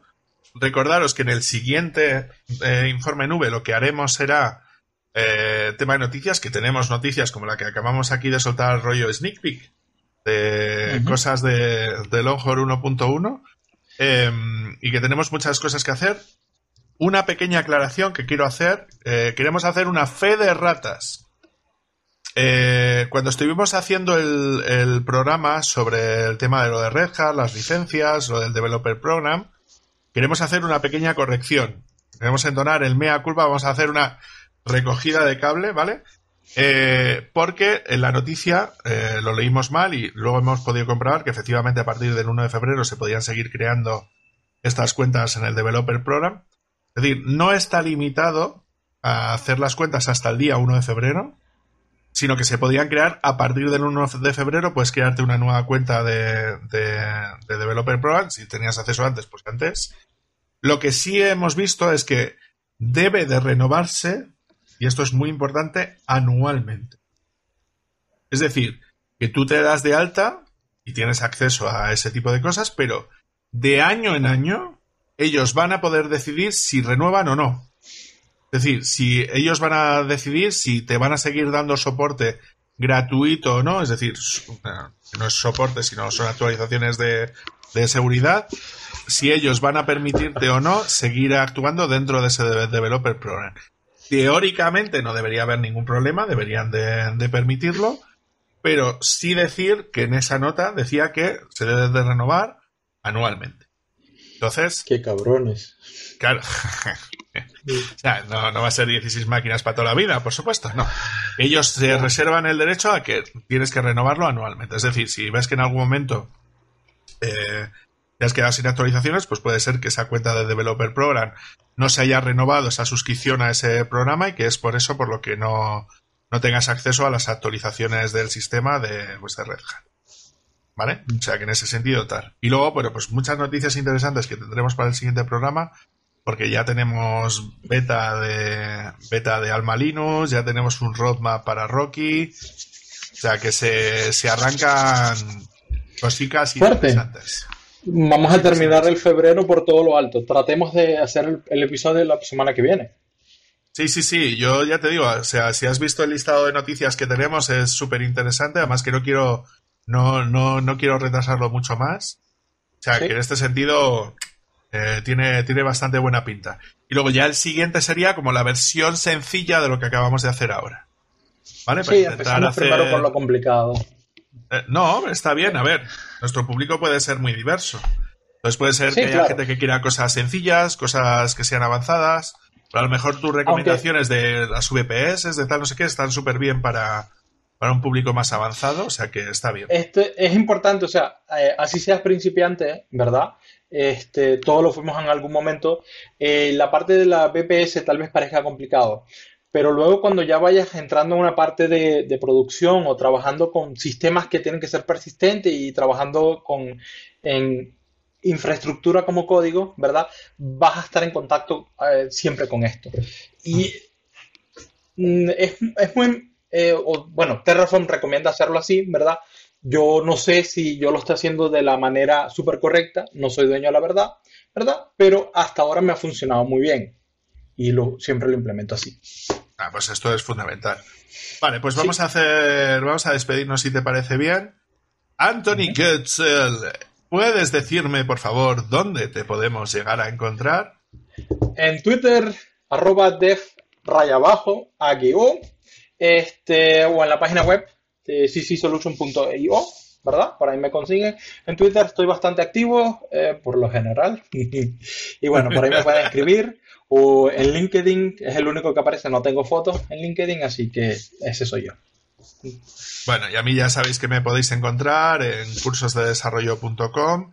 Recordar a nuestros compañeros eh, Javier Archeni, que podéis encontrar en javierarcheni.com para temas de desarrollo web, eh, WordPress, ¿no? Todo ese tipo de, cositas. Luego tenemos también a Andros Ferollosa, que ya sabéis que podéis encontrar en programadorwebvalencia.com con tutoriales muy interesantes sobre temas de programación y sobre todo con Clojure. Closure, ¿no? Eh, cositas que estaba soltando ahí de temas de programación funcional muy interesantes, algunos unos materiales que están bastante guapos. Y luego, ya sabéis que a nivel docencia eh, podéis contactar con él en idecrea.es y luego, pues eso, en el estudio que está ya montando la página web, que es saps.studio, si no recuerdo mal. Así que nada, muchísimas gracias por, por escucharnos. Muchas gracias por atendernos. Y a partir de aquí, eh, pues ya sabéis, ¿no? Si queréis poder colaborar con el podcast en sí, eh, pues tenéis muchas maneras de hacerlo. Si queréis pertenecer a, la comunidad, pues ya sabéis que tenemos un grupo de Telegram de malditos webmaster. Si lo buscáis en Telegram lo, encontraréis directamente en el buscador. Sabéis que podéis escuchar estos episodios tanto en iBox, en iTunes, prácticamente todas las plataformas de podcasting. Tema muy interesante, tenemos un feed propio, ¿vale? Donde ahí es donde vamos soltando los bonus que no suelen estar en iBox, o sea que si os estáis escuchando desde iVoox, que sepáis que os estáis perdiendo partes de este contenido y parte de estos episodios a la hora de poder manejar este, este, este programa, porque hay muchas cosas que os vais a perder. Entonces, lo que os recomendamos es que os paséis al, feed de República Web, lo tenéis disponible dentro de, dentro de la página. Y luego ya, eh, pues eso, si queréis apoyar lo que nosotros estamos haciendo, si queréis pagarnos esos, esos céntimos y, dólares eh, que tenemos que gastar para hacer estas demostraciones y este tipo de cosas, pues ya sabéis que nos podéis apoyar con esa plataforma de Buy Me a Coffee, donde podéis apoyar este proyecto, eh, donde podemos ir mejorando y hacer una cosa de ese estilo en vez de gastar nuestro dinerito, pues está bien que os apoyéis a la hora de hacer estos, estos pequeños demos o detalles. Porque claro, porque cuanto más grande eh, se despliega lo que nosotros tenemos que hacer y eso que nos hemos, no hemos empezado todavía con el tema de los clústeres de Kubernetes y los eh, las, las configuraciones de, de, Cloud Instance y los Launch Configuration y cosas de ese estilo que tardará mucho más en ejecutarse, pues la verdad es que se, se agradece bastante. ¿no? Y nada, pues muchas gracias por, por escucharnos. Simplemente recordaros de que ahora mismo ya somos... Pues, ¿cuántos, ¿Cuántos suscriptores éramos ya, en YouTube? Eh, si no recuerdo mal, voy a mirarlo ahora. Somos unos 336 ah, suscriptores. Parece mentira, pero habíamos empezado el año con 232 o algo así. Hemos subido más de 100 suscriptores en, un par de meses, en el mes de enero y mes de febrero. O sea que muchas gracias a aquellos que, os suscribís. Muchas gracias a aquellos que nos comentáis, o que nos comentáis, oye, pues como ha habido un par de comentarios, oye, creo que os habéis equivocado con el tema de Red Hat. Como, veis aquí, os leemos los comentarios, os tenemos en cuenta, por supuesto, y si nos equivocamos, no tenemos ningún, no nos duele prenda, que decía mi abuela en, en, corregirnos. O sea que en ese sentido, muchísimas gracias. Lo colocaremos en los comentarios de los vídeos que, que hablemos sobre este tema para colocar esta, esta fe de ratas. Así que nada, pues muchísimas gracias por escucharnos y nos vemos en el siguiente. Chao. Hasta luego, chao.